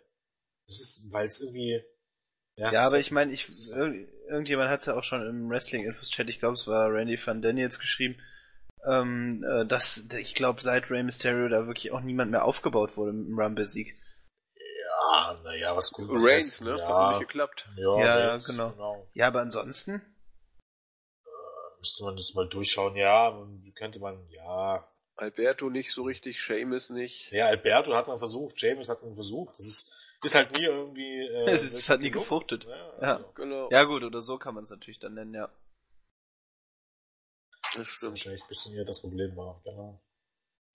Ja, man hat Aber irgendwie dann mehr oder weniger mal auf die falschen Pferde gesetzt, ne? Naja, genau. Alles wird gut, wenn Goldberg, äh, Gold, Bill Goldberg äh, dann erstmal bei Fastlane sich den Titel holt. Ja, freuen wir uns alle drauf. Ja, freuen wir uns alle drauf. das ist der nächste Schritt in die absolut richtige Richtung. Und es wird immer, wie gesagt, die Leute, es sitzen ja auch bei den Fans die Leute, die das nie verstehen werden. Also ich, ich sage jetzt gar nicht die Casual-Zuschauer, die sich darüber freuen, sage ich hier gar nichts. Aber es ist das gleiche wie bei The Rock, die nie verstehen werden, was man den gesamten Roster und den gesamten Produkt damit antut. Ne? Und auch die Leute, wenn man jetzt sagt, man hat jetzt, ja, jetzt reden sie wieder von Beerdigen, hier wurde niemand beerdigt und die kommen alle wieder, gibt es ja immer diese ganzen Trottel, die dann äh, die Kommentare schreiben, die verstehen es einfach nicht. Die checken es einfach nicht, was die Leute. Natürlich äh, sind die Leute weiterhin da. Das Problem ist, äh, wie ist die Wahrnehmung? im Leben nicht mehr wirst du Leute wie Dolph Ziggler, Dean Ambrose oder so auf ein Level heben, äh, schon nicht auf ein Level wie John Cena beispielsweise. Kaum zu schweigen auf ein Level wie Undertaker, weiß ich was nicht. Ja, man kann, hast du schon gemerkt. So einfach als ist das. Und Dean das Ambrose als, Dean Ambrose als WWE-Champion hat ja schon nicht funktioniert, ne? Und dann muss man sich halt fragen, das liegt nicht daran, dass er nicht die Fähigkeit dazu hat. Aber ich meine, guckt man sich mal daran, wie er davor schon dargestellt wurde. Davon mal abgesehen, dass auch ein Bray Wyatt zum Beispiel Kanonenfutter für John Cena bei WrestleMania gewesen ist. Ja, auch Bray Wyatt ist doch genau ja. dasselbe. Das ist, man muss einfach über den Teller rausschauen, woran das Produkt krankt, warum das Interesse so niedrig ist wie, wie eigentlich nie zuvor, zumindest seit ewigen Jahren nicht mehr, was man denen wirklich falsch gemacht hat und das ist relativ offensichtlich. Und dass man nichts daran ändert. Und das ist im Grunde mit Beerdigen gemeint. Dass du die, dass du deutlich machst, dass die Leute mindestens ein Level darunter stehen, ähm, dass das keine großen Stars sind. Und was wird wohl passieren, wenn dann diese alten Stars weg sind? Ne? Dann hast du nur noch diese Leute. Und dann gaukelst du eben beim Rating von 2,0 Punkten rum. Dazu kommt eben noch schlechtes Booking, brauchen wir nicht drüber reden. Gehört ja aber auch mit dazu. Aber genau das passiert im Grunde. Weil sich die Leute dann diese Loser und was anderes sind's nicht, oder diese, dieses Mittelmaß, dieses gelebte Mittelmaß, und genau das ist das aktuelle Roster, nicht wrestlerisch, aber laut Storyline oder laut äh, äh, ähm, Win-Lose-Statistiken ist es gelebtes Mittelmaß. Und niemand interessiert sich für Mittelmaß. Das ich ist alles die Axel Schulz des äh, Schwergewichtsboxen. da tut man Axel Schulz Unrecht, weil er hat nur die großen Matches verloren. Wie ist das eigentlich jetzt mit dem Zeitplan? Die Chamber ist ein reiner Smackdown Pay-Per-View, oder? Ja. ja. Welcher Pay-Per-View kommt für Raw noch von Mania? Fastlane. Fastlane, okay. Da holt sich dann Goldberg den Titel von Owens. Und dann äh, holt Lesnar sich bei Mania dann den Titel und hält ihn erstmal, oder? Ja, ich meine, wenn Muss er kommt, ja dann, ne? ne? Ja. Dann haben wir wieder Lesnar als Champion. Okay. Ja. Hurra! keine, Ahnung, wie es läuft. Also ich, ich, ich, für mich klingt es plausibel, muss man ja dazu sagen. Für mich klingt das alles sehr plausibel, weil äh, gegen wem soll denn Goldberg jetzt antreten bei, bei äh, bei ähm, Fastlane und vor allen Dingen, wenn Kevin Owens nicht den, wer soll es das als Champion in, in, nach, ja okay, oder du hast, es läuft drauf hinaus, gegen wen Kevin Owens jetzt antritt. Der wird als Champion zu Mania gehen. Kann natürlich theoretisch auch nochmal Roman Reigns sein und der verteidigt dann gegen den Taker den Titel. Kann genauso gut sein. Ja, alles möglich. Also für Goldberg hätte ich jetzt keinen zwingenden Gegner nach dem Rumble. Da muss in den Weeklies noch irgendwas passieren. Taker, weil er Ja. eliminiert hat? Naja, eigentlich nicht. Nicht zwingend. Ja, und das wäre ja auch, du, Taker, du, das wäre ja ein größeres Match im Grunde als Brock Lesnar gegen Ja, Wilcox 3, also das wäre ja vollkommen eigentlich schon. dämlich. Auf Papier. Auf Papier. Ja, Autounfall wird's dann so oder so werden. Das befürchte ich. Ja, man kann wahrscheinlich davon ausgehen, dass auch das Mania-Match mit Lesnar nicht viel länger gehen wird. Naja, okay, ja, gut. Wir Würde ich werden's jetzt nicht davon ausgehen. Also, gehe ich mal einfach davon aus, dass das dazu der Goldberg nicht mehr in der Lage ist. Jupp. Das ist wohl so. Aber damit ist der Rumble zumindest fertig. Genau, wollen wir noch so eine allgemeine Punkteeinschätzung geben? Ja, ich kann ja mal anfangen. So schlecht fand ich es nicht. Ich gebe sieben Punkte. Ja, sieben kann man schon geben. Wie gesagt, die zwei World Title Matches waren richtig gut. Die anderen beiden Matches waren auch nicht schlecht. Rumble war okay, war, gab's auch schon wesentlich schlimmere. Ich fand in den letzten Jahren äh, waren sie schlimmer. Ja. Da war es eigentlich durchgehend scheiße. Äh, Ja, sch- ja. Also ich würde ich würd nicht ganz mitgehen, einfach weil ich äh, vor allem dass mich jetzt wirklich dann nur ein Match so richtig gepackt hat, eben das Universal Title Match, ich gebe dann sechs Punkte. Jo. Da also totaler Verriss ist auch anders, ne? Ja. Insofern. Was man so auf der Startseite teilweise gelesen hat, da waren ja einige richtig erbost. Also ja, das ist Ja, das sind dann immer auch halt immer die Emotionen dann nach dem, kurz nach dem Rumble. genau. Also das, ja das gehört ja auch dazu, das finde ich dann aber auch. ja Wrestling-Leute. Genau. Ich bin mir den Punkt angeguckt, wo mir die Hälfte eh noch, äh, wo, wo, wo ich, da mir überhaupt diese, diese, in dem Sinne diese Leidenschaft fehlt, mich da noch wirklich drüber aufzuregen, äh, sehe ich das auch alles entspannter. Ne? Ja. Also, bei der Hälfte der Matches, im Grunde ist es mir nämlich auch total Wumpe gewesen, ob jetzt Kevin Owens oder Roman Reigns oder AJ Styles oder John Cena das Match verliert, weil ich beide Titel für relativ wertlos halte. Oder zumindest, weil es in meinen Augen einfach nicht so ist, dass ich mitfieber, wer der Champion wird. Von Ja, mit die, die ganze Titelgeschichte, die ganze Titelgeschichte ist ja auch echt nochmal so ein Thema für sich. Ich meine, ich glaube, wir haben jetzt wirklich jede Woche bei beiden Shows immer mindestens ein Titelmatch gehabt, ne? Also Ja. das, Jo. Davon mal ganz hin. abgesehen, wie gesagt, ne, dass wirklich jeder Horst mittlerweile mehrfacher Champion ist. ja, stimmt. Nur Mentis nicht. Aber egal, das ist eine andere Geschichte. Gut, haben wir es durch. Äh, dann würde ich sagen, kommen wir zur Abmoderation. Äh, oder besser gesagt zum, zum Abschied. In unserer gewohnten Dreier-Verabschiedungsrunde sagen Tschüss der Jens. Der Marvin? Und der Andi. Bis zum nächsten Mal. Tschüss. Adios.